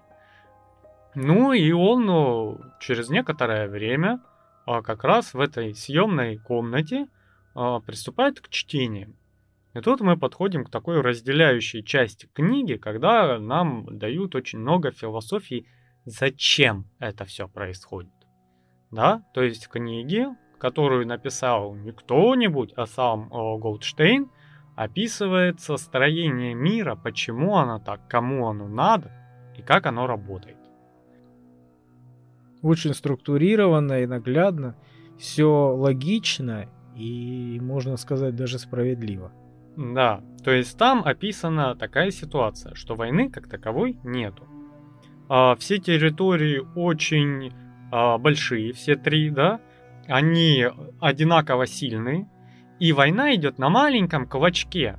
Вот война, она сама по себе изменила суть войны, потому что она стала нескончаемой. Да, ну, а, а сейчас все войны идут на маленьком клочке земли, который, ну вот... Ну, на пограничных территориях. Да, между тремя вот этими государствами, это где-то вот, э, я так понял, в Африке, вот. Какие-то, да, какие-то территории постоянно меняются, там э, люди постоянно, ну, приходят к новому правительству, то есть их постоянно захватывает какое-то государство, вот, и спрашивать с них по-новому. Да, то есть люди постоянно на поле боя, в меняющихся условиях. Э, война идет, ну, только там, по сути дела. И вот эти летающие снаряды вообще под вопросом, да. И суть такова, что каждая из этих э, сторон э, устаканилась в своем социуме, вот как э, У них наш, внутренняя... э, как англосоц. Вот все там же, только в одной стране коммунизм, в другой стране, что у них там, тоже какая-то культура в Остазии, в Евразии коммунизм, ангсоц э, в э, Океании, и в Остазии тоже какая-то вот э, из этих культур, которая проявляет диктатуру. И война идет э, для того, чтобы истощать население стран, чтобы держать их в постоянном э, дефиците, чтобы они все время думали о войне, о том, что они ради войны работают, ради победы и прочее. Ну да, этим можно многое объяснить и много простить. Потому что, ну что ж, ну, ну, ну, война, ну что ж. Да, и получается у нас как? Строение мира постоянно меняется, но всегда было классовое разделение. Но в один момент э, либо монархия э, становилась либо слишком, слишком мягкой, либо средний класс поднимал какой-то бунт, э, становился верхним классом, да, и это все по кругу о, вращалось вот так. Ну да, всегда средний класс вытеснял а, верх, ну, высший класс, ну вот, а потом сам становился высшим классом. А Да. самый низший класс, он всегда был э, угнетаем, всегда был самым нищим, самым бедным, а, и его, этот низший класс, использовали при вот этих а, переворотах государственных, при революциях, а, с целью обещания золотых гор и всего остального, а в итоге ему не доставалось, как всегда, ничего. Да, никакого равенства в финале не было. Просто менялись ролями. И Сре- сре- средний класс с высшим классом менялись. да, и получается в один момент мир приходит к изобилию. Дело в том, что ресурсов много, работать тяжело не надо, да, и это все людей делает, э, ну, такими мягкими, спокойными, да, и э, власть теряется. То есть верховный класс в текущем мире становится таким, что у него власть ради власти.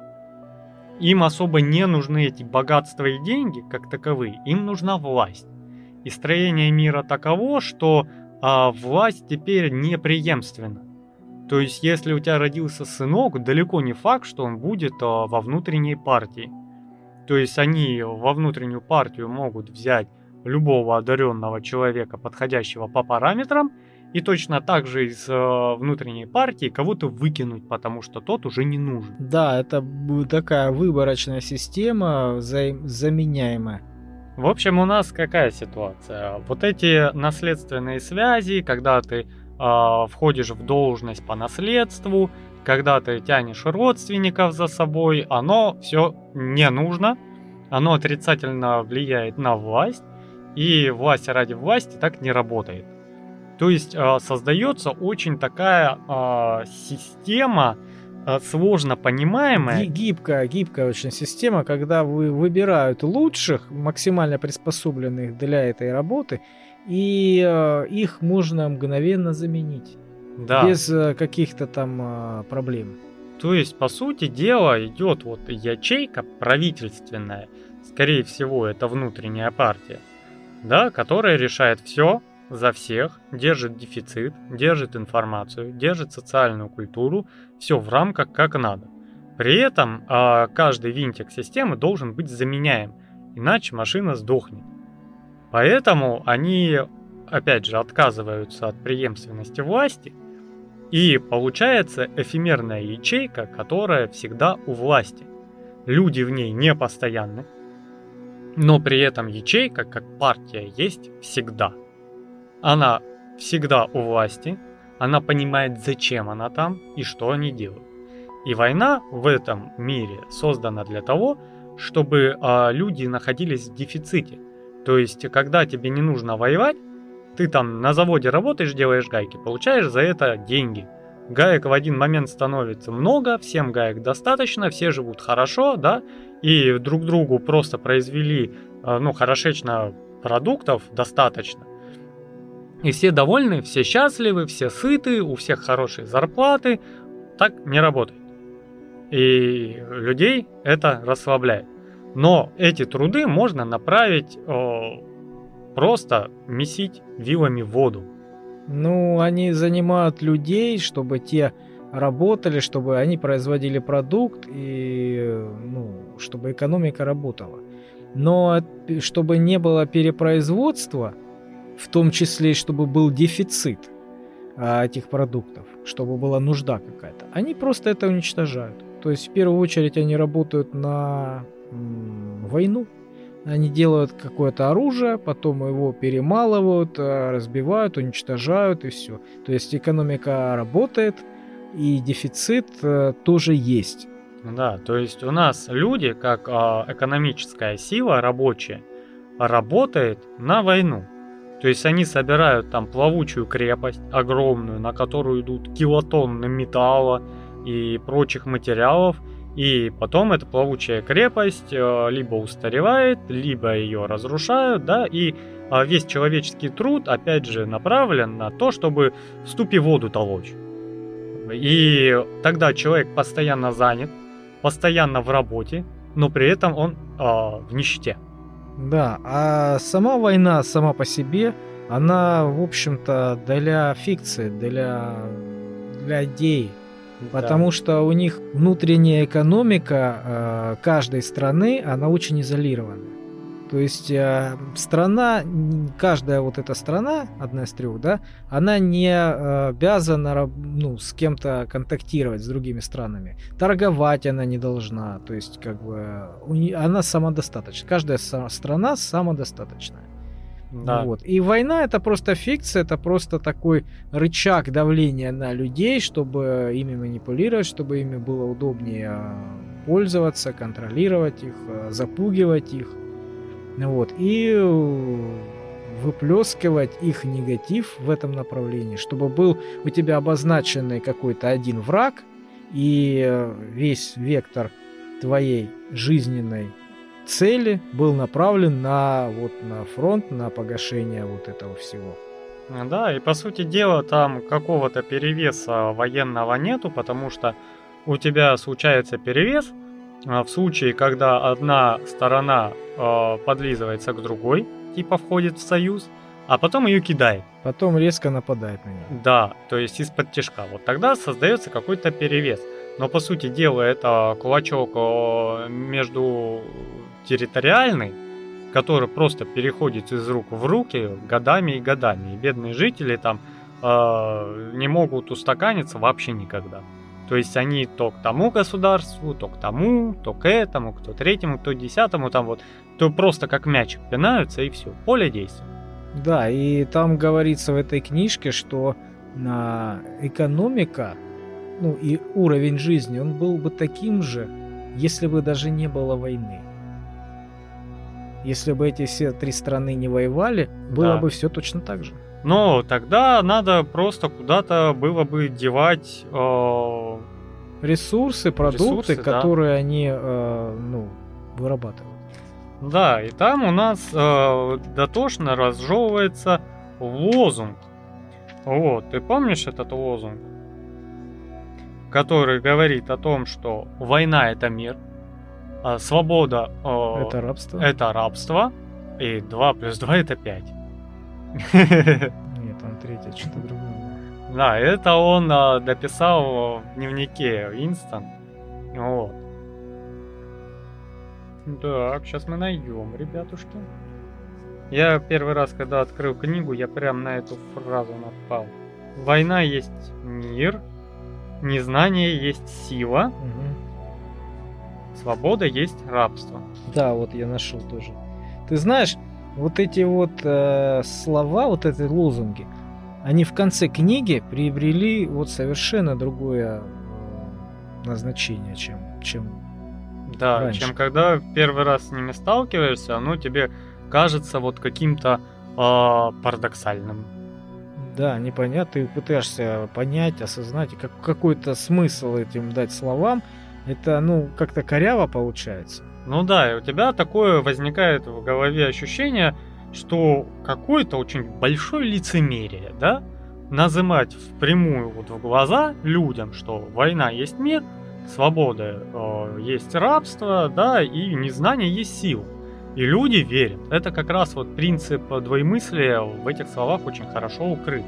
Да, а после вот этого всего прочитанного в контексте да, книги, ты понимаешь смысл этих слов. Да.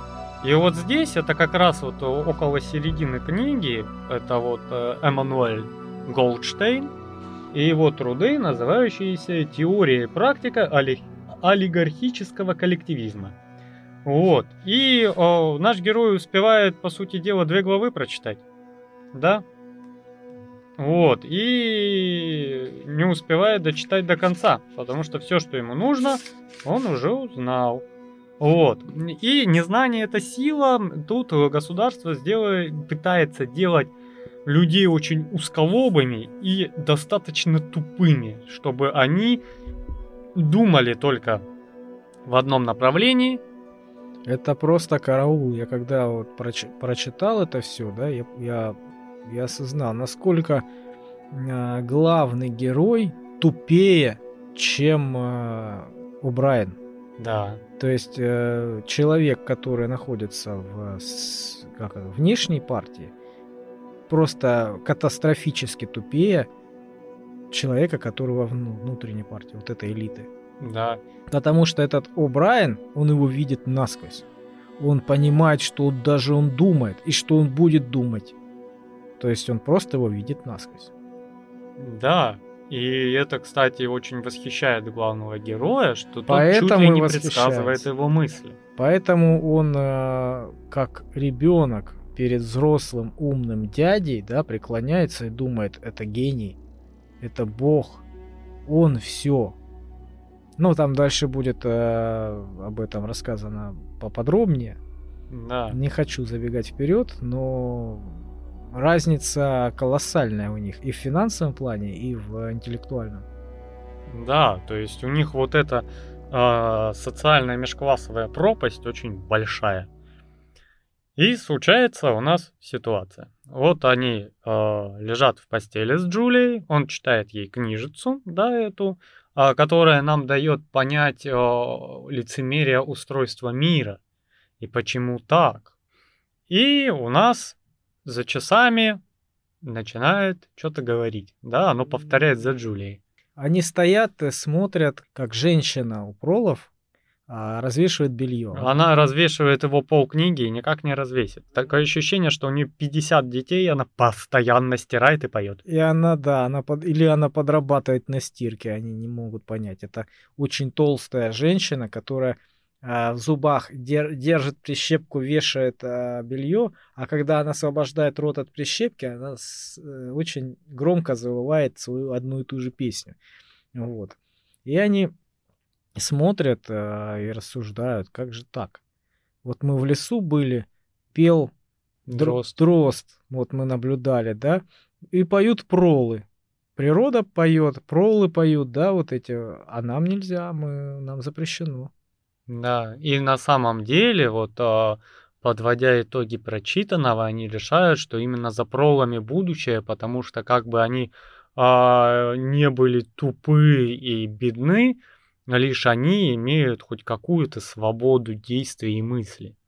Вот. Когда партийные рабочие внешней партии, о, ну, просто всегда под прицелом, абсолютно тотально контролируется все.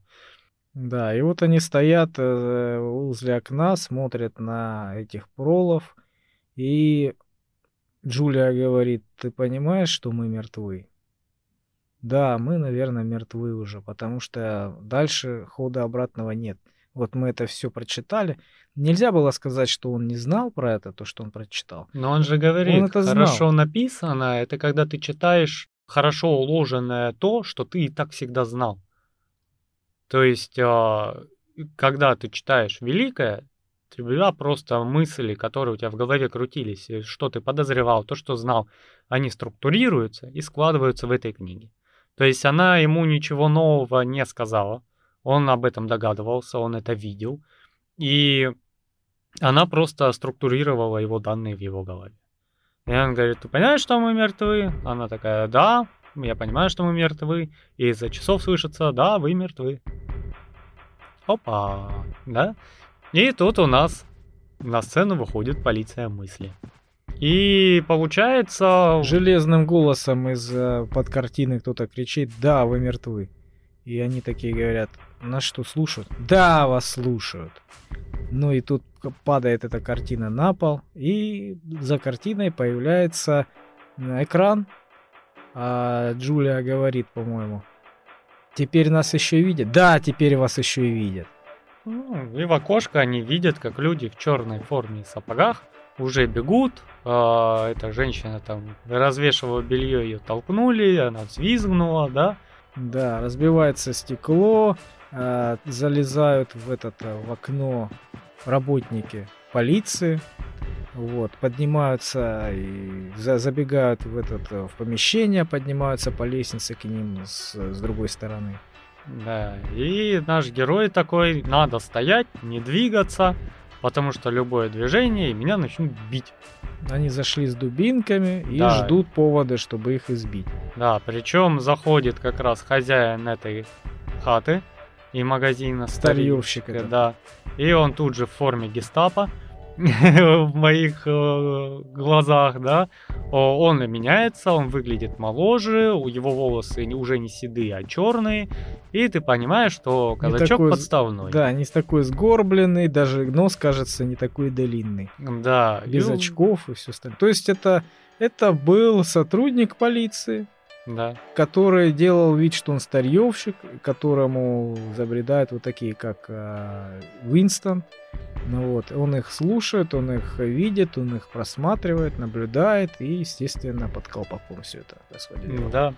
Ну и он стоит, не двигается этот наш главный герой, Смит, а, и старается вообще не давать повода его бить, а за его спиной явно получает Джулия.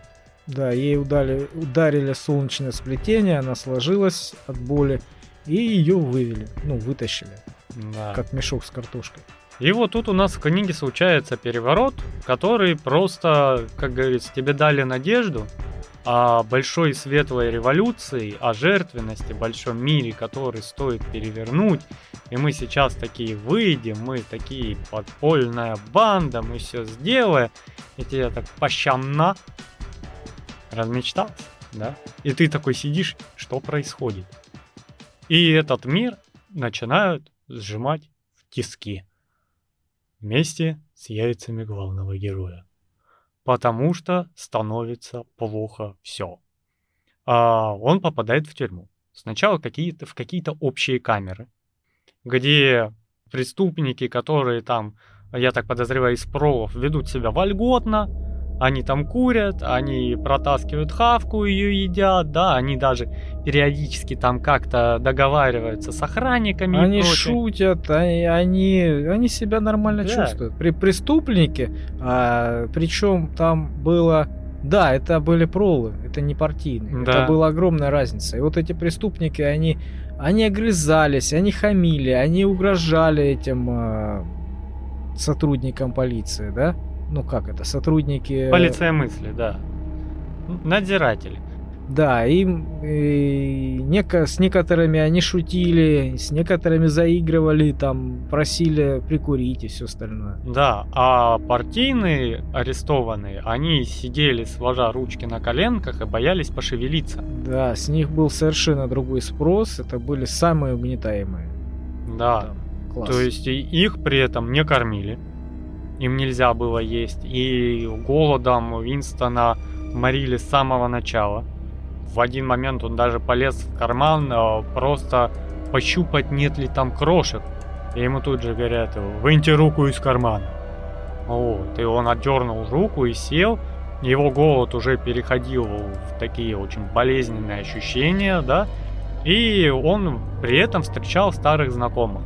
То есть это потного человека, который гордился детьми. Это просто я настолько удивился. Да, он сильно поменялся. Ну как, поменялся вот, внешне. Вот этот вот потный человек, э, активист, да.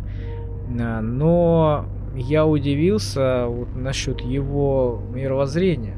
Да. Он, он настолько был глубоко убежден в этой партии, в том, что она делает правильно, то, что он попал туда, в эту тюрьму, этот главный герой спрашивает, ты как туда попал? Ты ж, Ты же, блин, активист такой, ты за партию топил. Я, говорит, я, наверное, подумал, я, может, во сне сказал, я не знаю. Не может, он сказал, да. да. Это я, представляешь, даже стыдно сказать, это я во сне думал про плохо про старшего брата, поэтому да, меня... я сказал, я этого не заметил, а дочурка заметила. Да, она подслушала, она молодец, она вот подслушала, что я вот такую гадость сказал во сне, на меня на, ну, стукануло, и меня как бы забрали вот сюда. Я ей благодарен, ты смотри, пигалица какая, маленькая, а как молодец, какая вот она правильная, и правильно, что меня сюда взяли, хорошо, да. что я в этот момент только, ну, оказался здесь, что дальше это не зашло. Да, и когда меня мысль та во сне, как хорошо на упреждение не работают. Да, и когда меня будут судить перед расстрелом, перед всем этим делом, я им скажу спасибо. Спасибо, что вы меня, э, ну, оградили от общества и все остальное. Можешь да. себе представить? Да. Вот настолько люди прям вот зашуганы, настолько они зомбированы. Потом появляется, ну, какая-то женщина пьяная. Э, из пролов. Из пролов, толстая. И ее кинули на, прямо на него, на этого, на Смита. Она обильно проблевалась, а потом разговаривала с ним перегаром, э, запахом этой блевотины. Тебя как зовут? Смит. О, моя фамилия тоже Смит. Может, у нас что-то получится. Вот. Потом э, привели ну, еще других приводили, его коллег. Тоже. Да, и все они такие, комната 101, комната 101. Никто не знает, что там, но все адски боятся. Все боятся этой комнаты. Приводили человека, который умирал от голода. Который да. высохший был, как скелет. Ну вот. И ну, всем стало его жалко, потому что видно, что он сейчас умрет от голода. Его морили долго, мучили. И один человек без подбородка, ну такая внешность. Красивая внешность. Да. такая. Его, э, ему стало жалко этого человека, и он э, ему какую-то корку гнилую дал, ну корку хлеба, хлеба да. какую-то черствую, где-то он там нашел в кармане. И из-за этого, из-за этого э, его избили, вот этого человека без подбородка. А того, который умирал от голода, его забрали в эту камеру. 101. Причем было такое, он кричал, я не виноват, почему вы, вы меня и так морите голодом, что вы от меня хотите, я подпишу любые э, ваши там э, документы, все, что вы скажете, все сознаюсь, все сделаю, все, что вы скажете, вы зачем меня туда забираете, в эту да. комнату? Хотите, я вон на того стукану. Это он все это он. он. Да, тот, который хотел его кров, ну, коркой хлеба угостить, он говорит, это он, э, вы, ну, ваш враг. Ваш враг, вы даже не представляете, что он здесь про вас говорил такое, а я слышал, я могу сказать. То есть он все что угодно делает, лишь бы не попасть туда. Хватается за железный поручень этой самой, за железную ножку ну там скамейки, скамейки да. да. Ему ломают пальцы. Потому что он не отпускает, он со всей дури Да, держит. да, да. И ему ломают пальцы и уводят в эту комнату.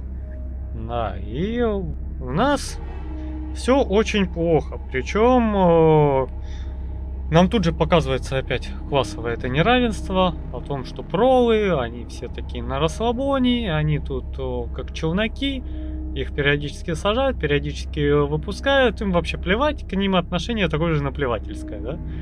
А партийцы у нас страдают, причем жестко, причем сильно. Ну, потому что этот класс э, некоторым образом относится к идеологии, к строению идеологии, которая должна обрабатывать массы населения.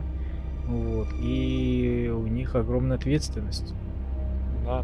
Их обрабатывают а, так как они немножко могут мыслить побольше, чем пролы, да, которые примитивненько так вот размышляют о жизни, думают и совершенно не образованы.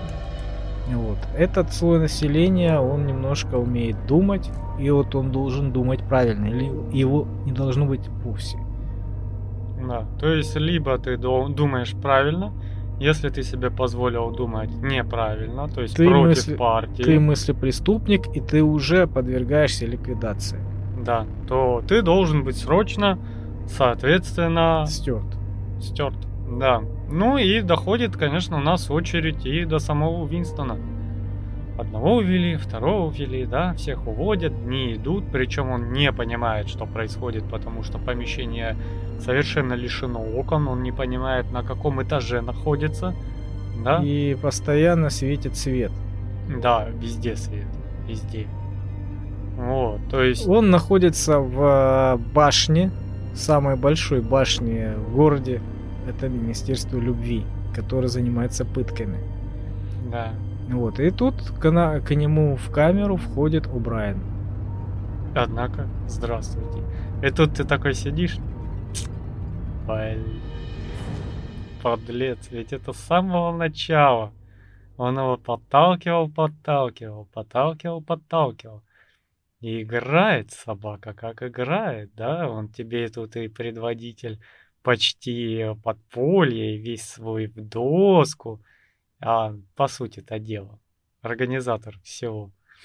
Ну да, да, да. И вот он входит в камеру, этот Убрайан, подскакивает Уинстон, наплевав на все понятия э, скрытости, там, шифровки и все остальное, подскакивает к нему, говорит, Убрайан, вы, вы что, вы тоже здесь? Они, вы тоже, вы тоже у них?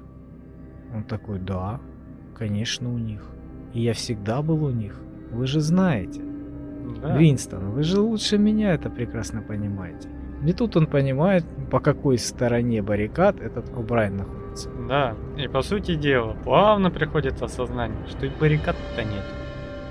Есть только одна сторона, редкие, нередкие, отщепенцы, которых возвращают на место. Жестко, либо выдергивают как больной зуб. Да, и тут э, Винстону приходит мысль о том, что, возможно, это вообще миф. Вот этот вот, э, вот это все подполье. Голдштейн и Голдстейн, да, и все подполье, это все миф.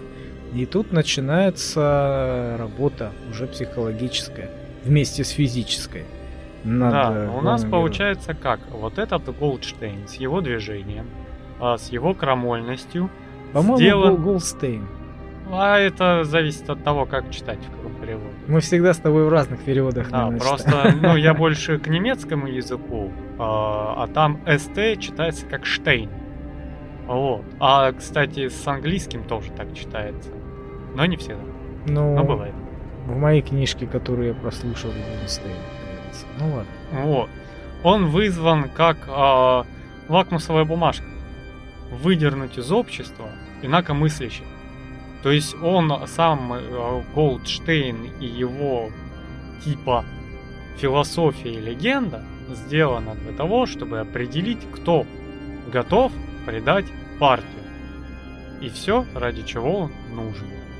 То есть ты вылавливаешь людей, которые начали мыслить шире, чем им положено, которые могут помыслить иначе, чем положено, и как раз для этого у нас есть оппозиция, к которой этот человек начнет стремиться со временем.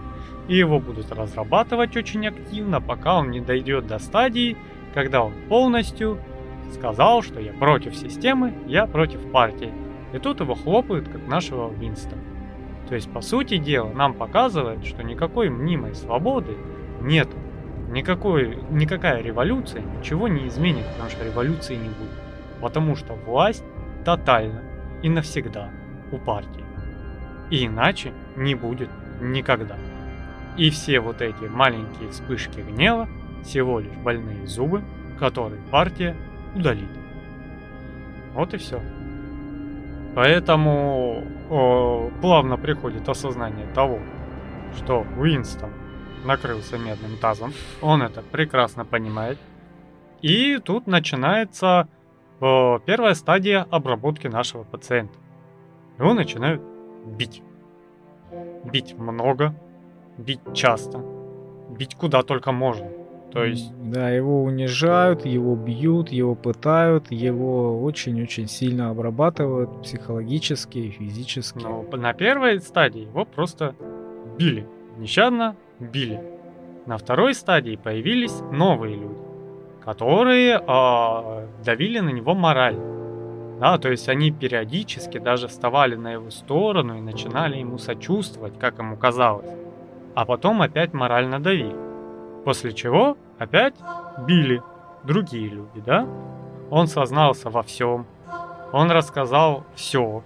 Он уже... О... До мельчайших подробностей он даже рассказывал про то, как они были в... вместе с Джулией и о чем разговаривали, что делали вообще полностью, в мельча... мельчайших подробностях. Да, он сказал все, что знал, все, что не знал, э, и его уже добили до той стадии, что он ползал на коленях, и э, молил их о пощаде, и говорил, что мне вам еще сказать, на кого настучать. Я согласен вообще, вот надо выдумать, обвинить э, соседа, пожалуйста, обвинить там коллегу, что угодно. Так скажем, его и обвинили, ему же и предъявили а, обвинение по, по, по поводу, что он очень-очень много совершил преступлений, в том числе он был каким-то шпионом а, вот, у Стазии. Да. Ему много очень предъявили этих а, обвинений, в которых он сознался. Он, ну, он сам с этим согласился, то есть... И он проводит параллель о том, что он э, видел, у него даже было это доказательство э, невиновности конкретных людей. Там было три человека, которые, по его рассказам, ну, совершенно, он даже не, не знал этих людей лично. Вот, он когда-то рассказывал, что он видел этих людей, которые свернули не, в, не на ту дорожку, их а, хлопнуло вот Министерство любви, да, а, и обвинило их. Да, а это были три человека, которые стояли у верхов. Это как раз те остатки вот а, монархии. Их очень долго метали, да, то есть сначала они были нормальными, то есть они за, потом это все перевернулось. И ну, начали переворачивать против них все. То есть то он был другом, то его старший брат награждает, да, а тут они козлы собаки. В опалу попали. Да. И начинается, как это ресторанчик назывался, в тени акации или как? Это было место, которое э, прямо собирало у себя какие-то странных элементов, да, постоянно там собирались вот подозрительные люди. И он встретил их троих, когда они э, разговаривали с друг другом. Вот, по-тихому. И он в их глазах э, увидел, что все, они уже никакие. Так а их э, поймала да. полиция, обработала их, потом выпустила, по-моему, да. а потом опять их поймала. Они опять э, не, не, ну, по официальной версии они э, вернулись за старое, они опять продолжали э, преступления свои и э, серьезные обвинения э, привели и их распылили. То есть они исчезли или казнили. Да, они исчезли навсегда. Они исчезли навсегда, но им э, привели обвинения в том плане, что они э, были пособниками про противного государства, ну, вражьего, да, mm-hmm. и они там занимались какими-то там действиями, э, вот как раз в тылу врага или там наоборот э, в тылу, там, ну, то есть где-то они там были на передовой якобы. Вот, им в этом обвинение при, ну, припаяли. А по факту в этот день когда они якобы там были и они сознались, они на самом деле физически находились на каком-то мероприятии. И даже фотография была а, датирована этим днем, что они были как раз в городе, они были вот на этом мероприятии. И он говорит, вот она у меня была в руках листовка, он Жули рассказывал, с этой фотографией, когда в этот день они, э, по данным полиции, были вот на фронте. Но не стыковка, это явно явный подлог. Это было доказательство того, что они невиновны, что эти признания были выбиты силой. Да, и, и он, это, получается, эту, эту новость переделал. Сам Винстон эту новость переделал. И ему ж тогда и попалась эта фотография, когда ему кусок газеты вылетел из задачника. Типа переписывай новости, что они там предатели на фронте и прочее. И он говорит, вот она у меня в руках была, и он в этот мусороприемник ее и кинул.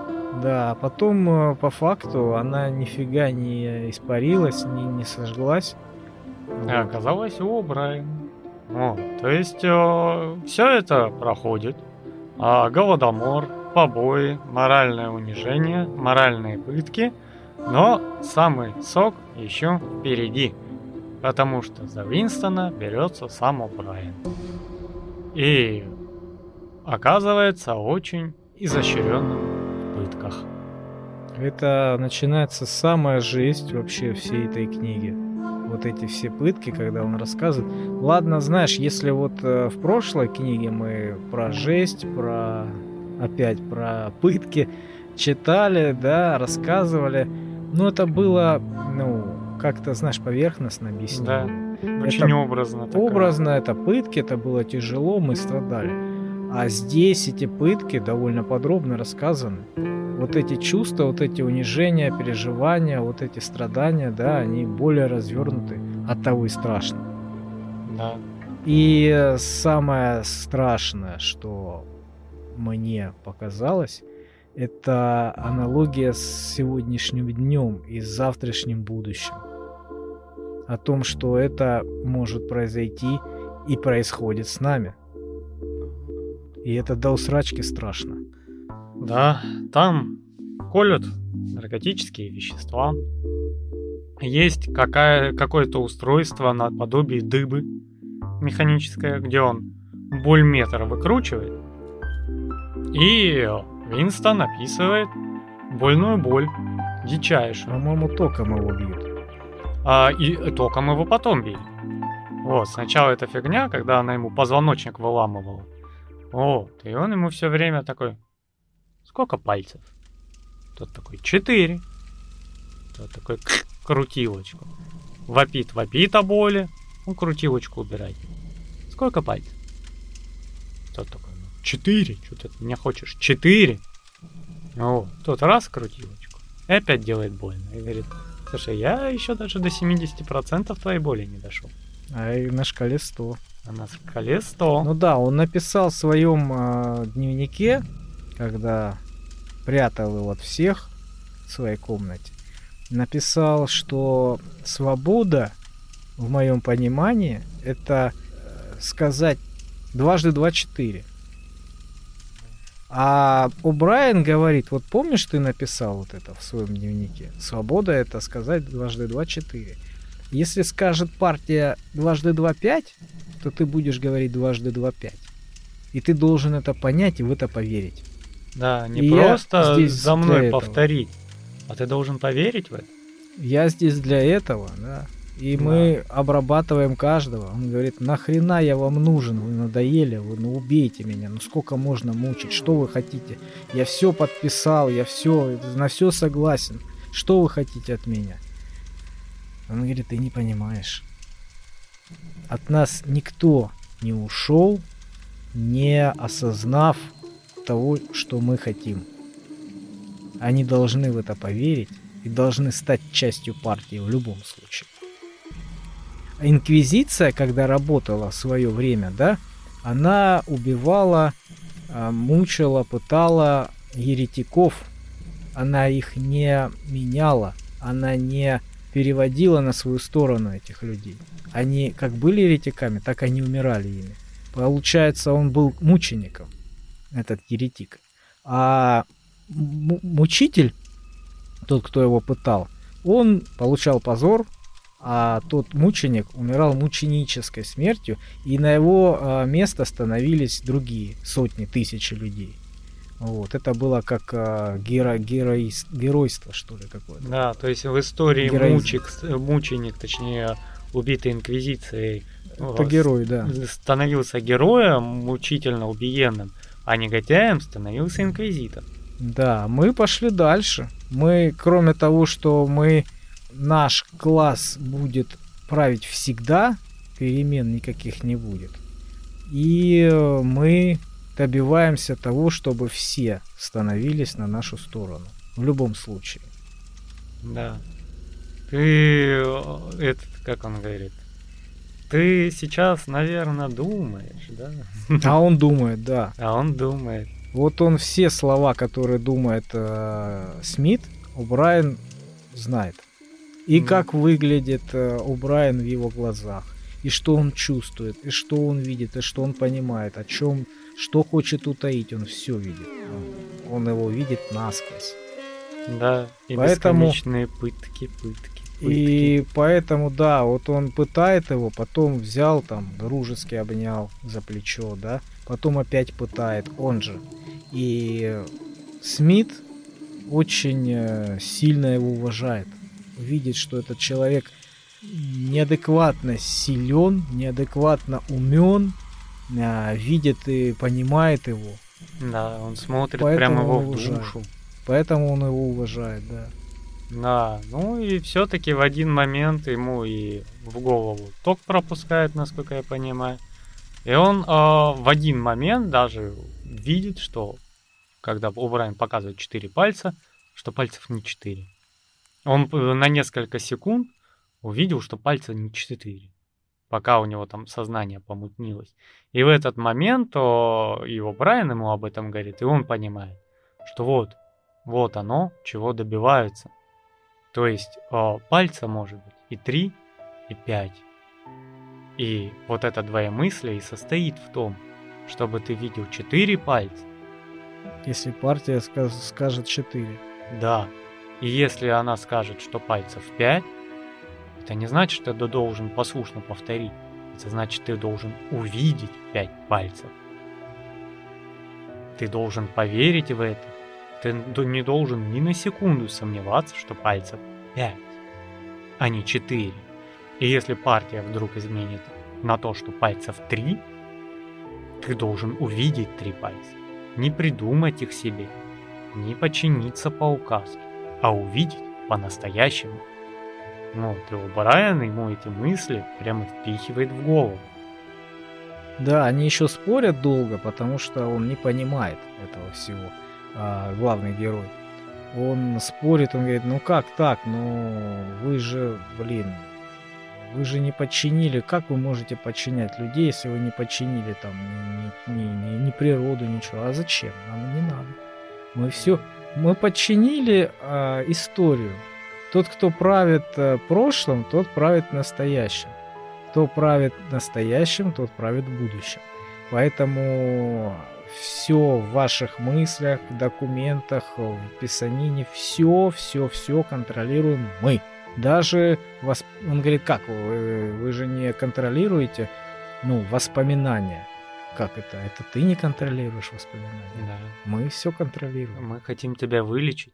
И делает из него дебила. Он просто... А, О'Брайен делает из э, Смита просто идиота, дебила, а говорит ему, что ты болен, что тебя вот я должен вылечить.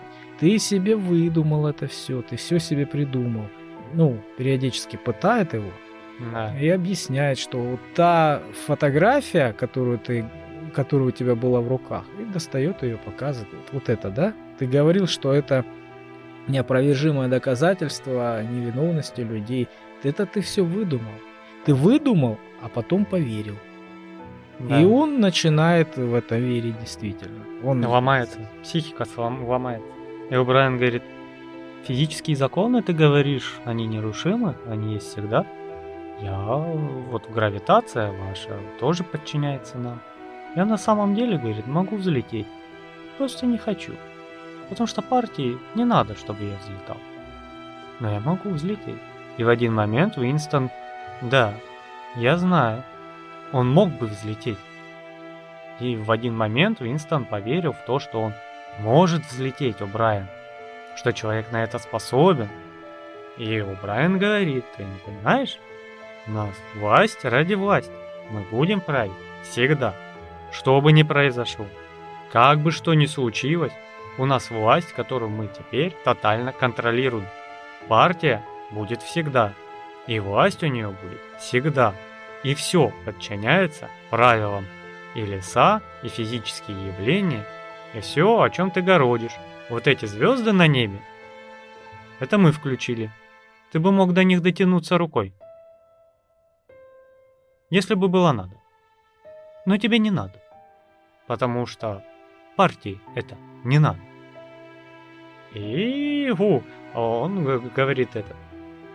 А, ты, наверное, думаешь, что я плохо выгляжу, у меня усталое лицо. Ты знаешь, как выглядишь ты? Угу. И приводит его к зеркалу. А на тот момент а, непонятно, сколько времени прошло, потому что нету никаких признаков изменения времени. Там а, Уинстон и по камере ходил, шатался, чтобы хоть как-то гравитационно узнать, что происходит, на каком он этаже вообще. Он не знал, под землей ли он или над землей, день или ночь. Постоянно светло, ни одного окна нету, его водят туда-сюда из кабинета в кабинет. Он не понимает, что происходит, и поэтому и мы не понимаем, сколько времени прошло под пытками, избиениями. Да, он говорит, э, ты человек, он говорит, да, я на самом деле человек. Ну, то есть такой был разговор о том, что Винстон считает себя человеком. Ну, раз говорит, ты человек, посмотри, как ты выглядишь. Ты самый последний, наверное, человек на этой планете. И Да, подводит вот так выглядят люди. Вот эти человеки тобой описаны. Раз. Подводит к зеркалу. Разденься. Тот впервые, говорит, за все свое заключение начинает раздеваться. Ну вот, разделся, лохмотья какие-то дырявые у него уже. И Но смотрит. он был а, что-то вот типа халата, как знаешь, на в больнице на людей вешают. Это простынка бесформенная, а под ней были остатки нижнего белья. Ну, желтые такие уже, пропитанные всем подряд. И он подводит его к зеркалу, а тот худющий просто в усмерть, то есть там через живот видно позвоночник, он обвысел, у него нету зубов, Ну да, он подходит, э, у Брайан дернул его за волосы, вырвал клок и говорит, ты заживо гниешь, ты посмотри, у тебя волосы вылазят. Схватил его, залез пальцами в рот, вырвал ему зуб, говорит, вот, ну, без всякой там боли, без практически, да, без ничего. Он говорит, ты заживо сгнил, ты, Да. ты не человек, ты квашня какая. Да, и получается вот эта язва варикозная на ноге, на которую он жаловался в течение книги, она вообще превратилась в красное опухшее месиво непонятно чего. Да, и говорит, Винс- Винстон возражает, говорит, ну так ведь это ж вы сделали из меня такого. Он говорит, нет, ты сам сделал себя такого. Ты ведь об этом знал, Винстон, с самого начала. Когда ты шел на это все, ты это все прекрасно понимал, Да. на что ты шел. И у него не было больше аргументов. И знаешь, здесь самый такой интересный момент, когда он вспоминает про слова, которые снились ему во сне, Винстону. Он говорит, какой-то голос когда-то во сне, много лет назад, ему а, сказал, Винстон, мы встретимся с тобой там, где нет темноты. Это были загадочные слова. Да. Вот. И как потом Винстон понял, это был О'Брайен, это был его голос, и он сказал это про как раз Министерство любви, про вот это вот э, место, где пытают людей, где нет окон, но яркий, жуткий свет постоянный. Вот. И по сюжету нам становится понятно, что за Винстоном на самом деле наблюдали 7 лет. 7 лет. И как раз вот эту вот фразу, которую он видел во сне, это как раз начало его слежки. То есть как какой-то, какая-то ситуация, видимо, произошла, что он привлек внимание э, у Брайана или кого-то еще, и за ним Министерство любви, да. и за ним начали вот следить. И как раз, э, видимо, О'Брайен во сне как-то, Ну, через телеэкран. может, через телеэкран сказал об этом э, Винстону, мы встретимся с тобой там, где нет э, темноты. И он это во сне услышал и запомнил. Да. И вот у нас стоит Уинстон, который в зеркале себя не узнает. Потому что там реально изнеможденное чудовище. Он уже седой, где волосы остались, да. Впалые щеки, высохшие, да, гниющий заживо. Но он в ужасном состоянии. Ну и в целом на этом он ну, осознает, наверное, то, что вносил ему в голову О'Брайен. То есть он с этим наконец-таки соглашается доверчиво, да, то есть аргументы кончились, вопросов больше не имеем, да, и на самом деле 2 плюс 2 это 5. И свобода есть рабство, война есть мир и все тому подобное. И его отпускают. Ну, в плане не на волю, а с пыток. Вот. И он начинает в камере там пытаться двигаться, его начинают кормить три раза в день. Даже ему там, по-моему, сигареты принесли. Вот. Без огня. Да. Огонь он все равно пытался там стрелять э, у охранников. Да, и он там эту пачку сигарет ему дали, и он растянул ее на неделю. Вот, там по чуть-чуть, по чуть-чуть курил. И он начал залечиваться, но одной ночью он начал кричать «Джулия, Джулия!». Да, у него, ему снился сон, а, что он на каких-то руинах золотого города, что там все хорошо, что а, какой-то там лук, освещенный солнцем, там в его сне. Ну, все прекрасно. В его сне а, О'Брайен, как друг его, мучитель, Джулия, и, в общем, он начинает кричать голос Джулия, Джулия, Джулия, Джулия. Вот. А по всем необходимым а, условиям его а, существования он должен был от всего этого отрекаться давно уже. Вот. И он понимает, что это вот этот выкрик ночной, да, когда он спал, он не пройдет даром. Он понимает, что сейчас за ним придут и его накажут. Потому что ну, становится очевидно, что он юлил, что он скрывал свою а, неугасимую любовь к этой женщине. И так и получилось. Он услышал а, шум тяжелых сапог, поднялся к, его камеру а, О'Брайен и сказал, что ж ты меня хотел обмануть. Ты ж меня никогда не обманешь. Ты ж знаешь, я знаю все, все про тебя. Я вижу тебя насквозь. Ну вот. И начал его пытать опять. Током, по-моему. И завел его в камеру 101. Он говорит, а что в этой камере 101? Можно сказать? А ты знаешь. Все знают, что в камере 101. И вводит его в эту камеру. Но здесь такая небольшая ремарка. Когда э, главный герой вместе с Джулией, они были вот в этой комнате, да, у старьевщика, когда они mm-hmm. там кайфовали, э, там показалась э, мышь, крыса. Крыса да. показалась. И э, главный герой наш, он показал свою слабость, он сказал, что я нет ничего страшнее крыс. Я их боюсь до усрачки. Просто животное очень страшное. Ну вот. И по сюжету у нас на самом деле это страшные животные, они страшнее, чем у нас, ну, в реальности. Это такие животные хищные, которые нападают на беспомощных людей. Они это очень быстро и чутко чувствуют и сразу же нападают. Это если больной, если человек там без сознания, если это ребенок маленький, они его могут просто съесть заживо. Вот, поэтому э, родители каждую секунду наблюдают за детьми, не оставляют их без присмотра, особенно в бедных районах, ну вот, там, где кишат эти крысы. Потому что крысы могут либо утащить ребенка, либо съесть его. Вот. Поэтому вот э, главный герой сильно, дико боится этих крыс. И Брайану, естественно, становится ясно о его самом большом страхе. Вот его приводят в эту камеру 101, да, привязывают его, очень хорошо привязывают. Ну, и ставят он клетку с крысами на стол. И говорит, вот смотри, есть крысы, а есть ты. В клетке такая конструкция, что на, наполовину клетки там маска. Такая вот, как хоккейная, только с прорезями. Вот, для лица в, ну, вогнутой частью наружу. Вот. А там, в этой клетке, крысы голодные за перегородкой.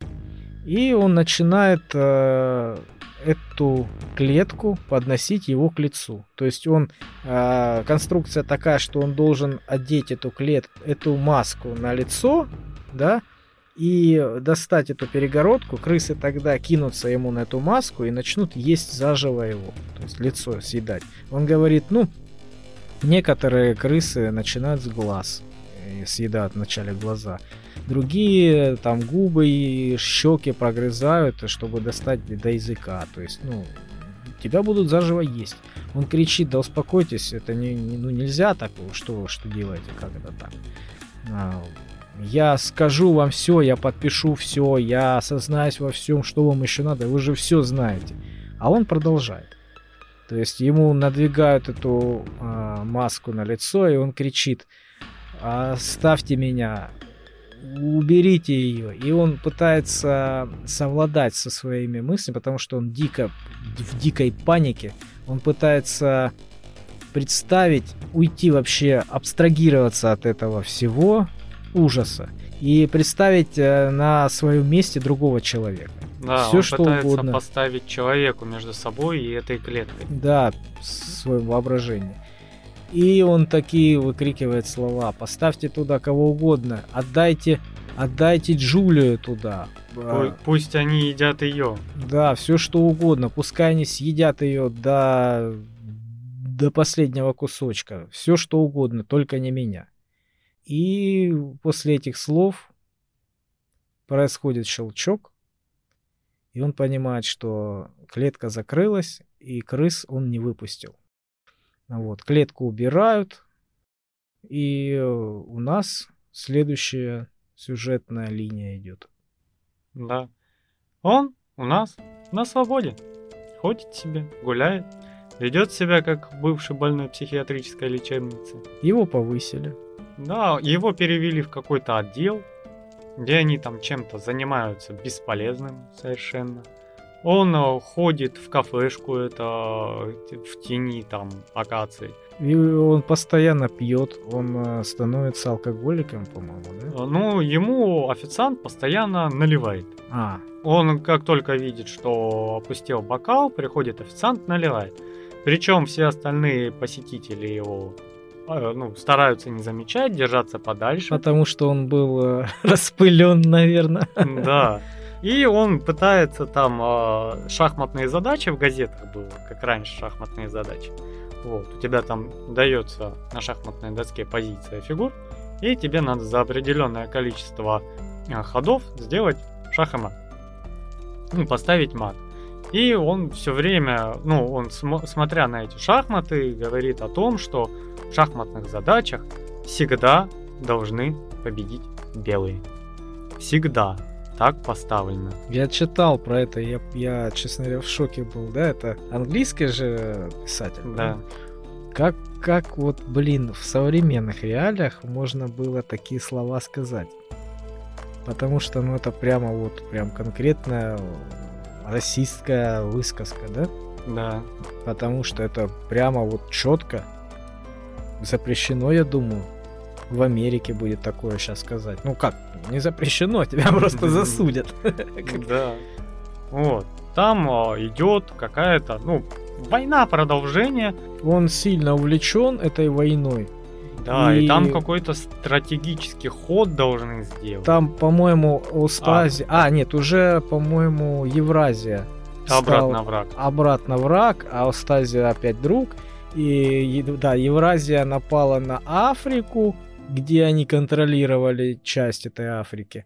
Вот. И они, ну, то есть раскручивался вот этот сюжет военный, как будто там вот такие события прям жесткие происходят, как будто напали на Африку, захватили там пол этой Африки, которая им должна была принадлежать.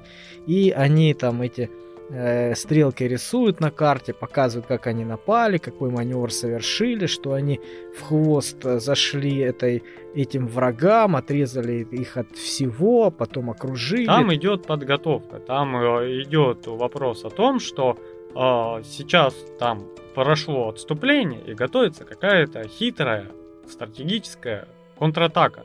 Mm. И он ждет этой новости, потому что он теперь слушает новости, ему интересно. И он, а, когда на прогулке гуляет, встречает Джулию. И а, она тоже изменилась очень сильно. У нее шрам на, всю, на весь лоб.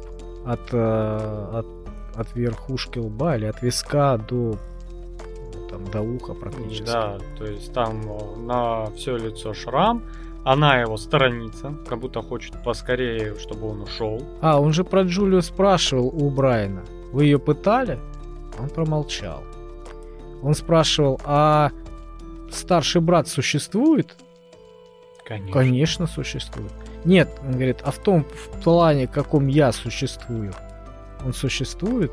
А в каком, говорит, ты плане существуешь? Ну да. Если А нам он- надо, ты не Он умрет? Нет, не умрет. Он никогда не умрет. Как такое возможно? Хорошо, говорит, а еще один вопрос можно? Ну да. А Голдстейн есть? И, и его сопротивление существует? Он говорит, а этого ты никогда не узнаешь. Ты всю жизнь так и проживешь, не узнав никогда ничего про это. Да, потому что Голдстейн, Голдштейн, неважно, уже все сделал для тебя, что должен был сделать. И он будет всегда Да. как э, конкретный такой вражий персонаж, на которого будет аккумулироваться вся злость населения. Да, и он же будет мышеловкой, которая ловит инакомыслящих. Вот. И он, получается, встречает с Джулией, у них сухой короткий разговор. Она сторонится его, она не хочет с ним общаться, но он все равно ее догоняет. Но она не сильно сопротивляется. Но Ну да. Как бы сухо они поговорили. Но они, по сути дела, признались друг другу, что они друг друга сдали. Во всем и с потрохами. Они Да. так и говорят, я тебя предал. Она говорит, я тебя предала. Вот. И потом она объясняет э, эту же самую ситуацию, которая произошла с ним в камере 101. Она говорит, ты знаешь, на- вот если тебе делают такую а, большую-большую пытку серьезную, которую ты не можешь а, перенести, ты пытаешься подставить в этот момент другого человека, близкого тебе, любого. Любого. Да. Даже близкого, даже того, кого ты любишь, лишь бы этого с тобой не произошло. Вот. И когда ты это делаешь, ты думаешь, что ну, я специально так сделаю. Я сделаю для того, чтобы просто меня отпустили, просто чтобы от меня отстали. Но на самом деле ты потом относишься к этому человеку по-другому. Да, ты меняешься. Ты в этот момент, когда столкнулся с неизбежным, с невыносимым, ты предаешь человека внутри себя по-настоящему. Не когда ты пытаешься съехать и сознаться во всем, да, а когда ты уже реально готов отправить ближайшего человека на гильотину за вместо себя. Вот. Ну и они в целом расходятся. Также кричал и тот, который а, умирал с голода. Да. Когда его забирали в камеру 101, он кричал, «Э, сделайте что угодно, с кем угодно, лишь бы не меня. Можете э, порезать на кусочки мою семью, моих детей, у меня на глазах. Я не буду даже сопротивляться, я буду смотреть на это, лишь бы не меня. Да. То есть он уже предал свою семью тогда. И еще его не забрали туда в камеру. Ну, так у нас они расходятся. Наш Уинстон Смит сидит в кафешке. Он говорит, надо встретиться еще раз. Да, надо встретиться еще раз. И она от него отмахивается. Она тоже изменилась, да, она располнела. Да. Она располнела, он говорит, талия не такая мягкая, загрубела. И ноги у нее толстыми стали. Ну, в общем, и он изменился сильно. И вот он сидит в, этой, в этом кафе, пьет дешевое пойло, от которого отвратительно. Химический джин. И тут случается у нас победа. И он искренне радуется этой победе. Я зачитаю последний абзац. Тут описывается о том, что там великая радость, то, что контратака, все дела, мы победили, и он в душе радуется. И показывают старшего брата, да, и он говорит, он поднял взгляд на огромное лицо. 40 лет ушло на то, чтобы разглядеть под темными усами отеческую улыбку. О, жестокое, ненужное недоразумение. О, упрямый, своевольный побег от любящей груди. Две налитых джином слезинки скатились по краям носа. Только все хорошо, все в порядке, борьба закончена. Он одержал победу над самим собой. Он любил большого брата. И нам говорят о том, что человека целиком и полностью сломали. Совершенно. И теперь он на самом деле верит в то, что ему пытками вбивали в голову. Он стал частью партии. Да. Насильно. Он часть партии, теперь безусловно. Вот так кончается книга. Там потом описание а, Новояза, которое в целом не принесло мне никакой информации. Это какое-то очень техническое описание а, того, как и зачем сокращали и резали язык. Вот, ну, почитал и прочитал. Вот. Ну и на самом деле, да, вот этой книгой э, вдохновились многие при создании именно атмосферы отчаяния, атмосферы угнетенности, безвыходности, да, и во многих кино и во многих играх э, очень много вещей, сделанных людьми, вдохновившихся вот этой книгой. То есть она является такой фундаментальной классикой. Про, наверное, про антиутопию, да? Да, это вот как раз из раздела э, Фаренгейт. Вот, сколько там, 364 градуса, не помню сколько градусов, или 460, в общем, много градусов по Фаренгейту.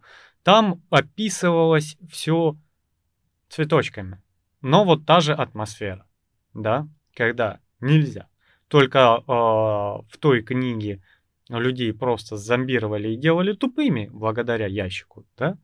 А здесь уже жестко, с переломами, с кровью, Им с вбиваем, мясом. вбивали, да, это все. Да, Ломая их психику. уничтожали. Ломая физически, морально, издеваясь и полностью их э, уничтожая как личность, чтобы вбить туда свою идеологию. Он Да. говорит, мы вырвем все, что у тебя есть, высушим тебя до бела, досуха и наполним собою.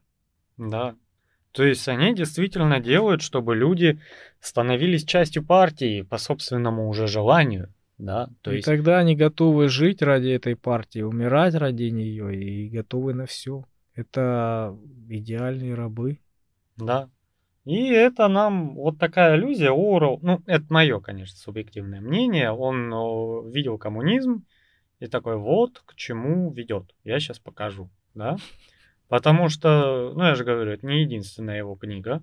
И э, мы, наверное, когда-нибудь дойдем к книге «Скотный двор», где все равны, да, а свиньи равнее.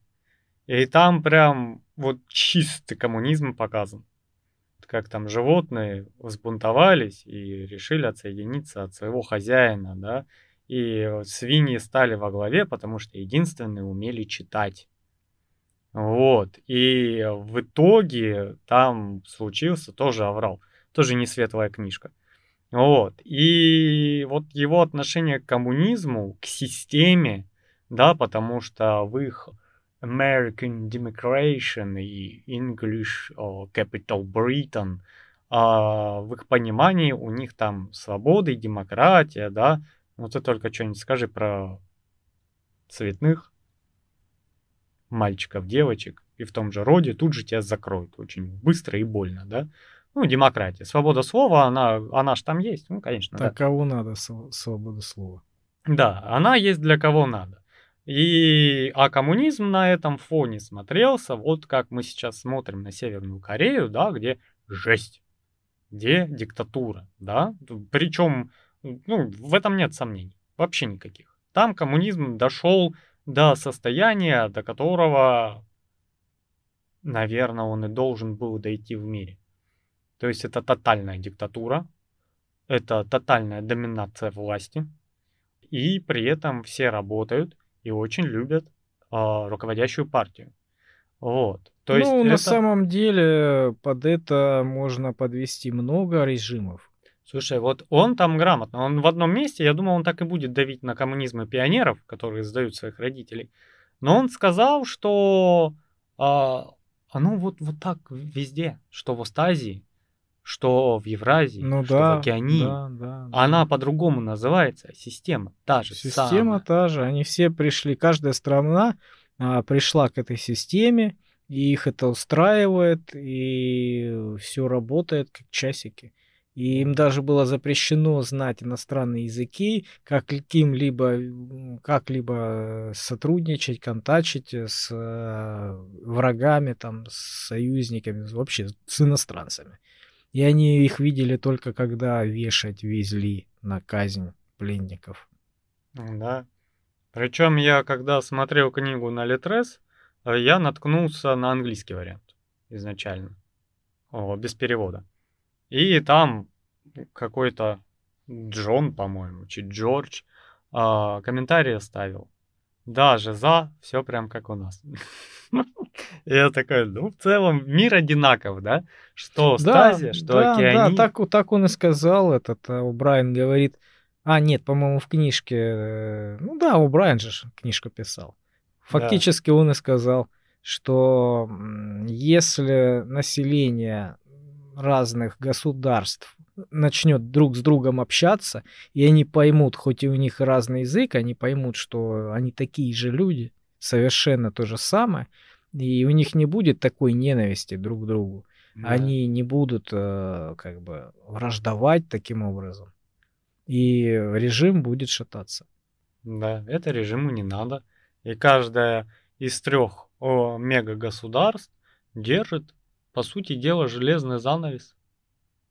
И на друг друге, и на себе, чтобы ни в коем случае не было контакта, ни в коем случае не узнали, что на той стороне то же самое. Абсолютно то же самое.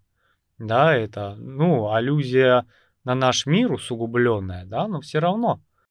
Если проводить параллели с сегодняшним днем, да, то, что происходит сейчас, вот, и какими-то такими вот плохими мыслями насчет завтра, то становится страшно. Да. Просто меня это все время напоминает то, за что я топлю. Потому что очень многие начинают говорить, вот, там лучше. А я всем говорю, нет, там не лучше, там по-другому. Что о, в Европе, что в Америке, что в Индии, что в Китае. Нет как таковой свободы слова. Понимаешь? Нету там. И от нашего она отличается только форматом. Потому что, ну, страны все-таки разные, да? И у тебя в одной стране нельзя ругать армию и дискредитировать военные действия. В другой стране нельзя дискредитировать о, Государственную гендерную позицию. принадлежность. Государственную тоже нельзя, да, везде. И в Азии это, и в Америке, да. Он, одна женщина была, она а, в интернете, американка. Не помню, в каком штате. Иллинойс, Чи- Чикаго, не помню. Она а, в одном из чатов назвала а, вот это гендерное непонятное что, там хрен поймешь, мальчик-девочка, девочка-мальчик, что-то непонятно. Существо? Су- Ну да, вот это существо, у них же сейчас там таких много. Они, я не знаю, чего хотят добиться, а, просто, наверное, демографического спада. Ну, чтобы этот. Вот, и она, не спросив, как тот себя идентифицирует, Мгм. а, назвала его мужским родом Так. Полиции. Женщина в полиции. И сейчас ей очень глубоко засадят. Потому что... Может, она этого и хотела. Ну, потому что она, видите ли, не спросила, как тот себя идентифицирует, и сказала его, а не ее. И все, ее закрыли. Понимаешь? Свобода слова, да. И дороги в Америке лучше по такому же принципу. Вот. На- Ну, мир таков. И вот эта книжка, она показывает то, к чему мы можем, Можем однажды прийти. прийти. Да. Да. И я не знаю, что к чему идет. Но очень интересно наблюдать. Ну, по крайней мере, мы здесь говорим о многом, обо всем. Вот. э, Но то, что законодательно нам не запрещено. Вот. Опять же. Да? Ну, не знаю. Страшная книга. Она такая расширяет тебе и дает надежду, которую потом просто втаптывает в землю. Да, она дает надежду, а потом ее забирает. Он мощно просто втаптывает. То есть у тебя... Вообще вариантов нету. Да. Просто все плохо. И у тебя открывается из этого плохо выход, у тебя появляется надежда, да, ты такой, вот сейчас, небось, там будет стрельба, пальба, по канализациям шарится, там диверсии какие-то и прочее, да? Нет, не будет ничего. Партия есть все, а все есть партия. И ты такой, а, и отняли игрушку, да? Да, да, да. Все говорят, все плохо. Ты такой, все плохо, но не ужасно, да? Нет, все ужасно. Ну, все ужасно, но... надежда-то есть. Но как бы да, нет никакой надежды. Все гораздо хуже, чем ты думаешь. Да, и когда ты думаешь, уже- «Что?» подошел вплотную к тому, чтобы эту надежду потрогать за причинные места, Мгм. а сейчас мы тебе покажем, почему надежды нету, да? То мы тебе просто говорили и намекали, а сейчас покажем, и все.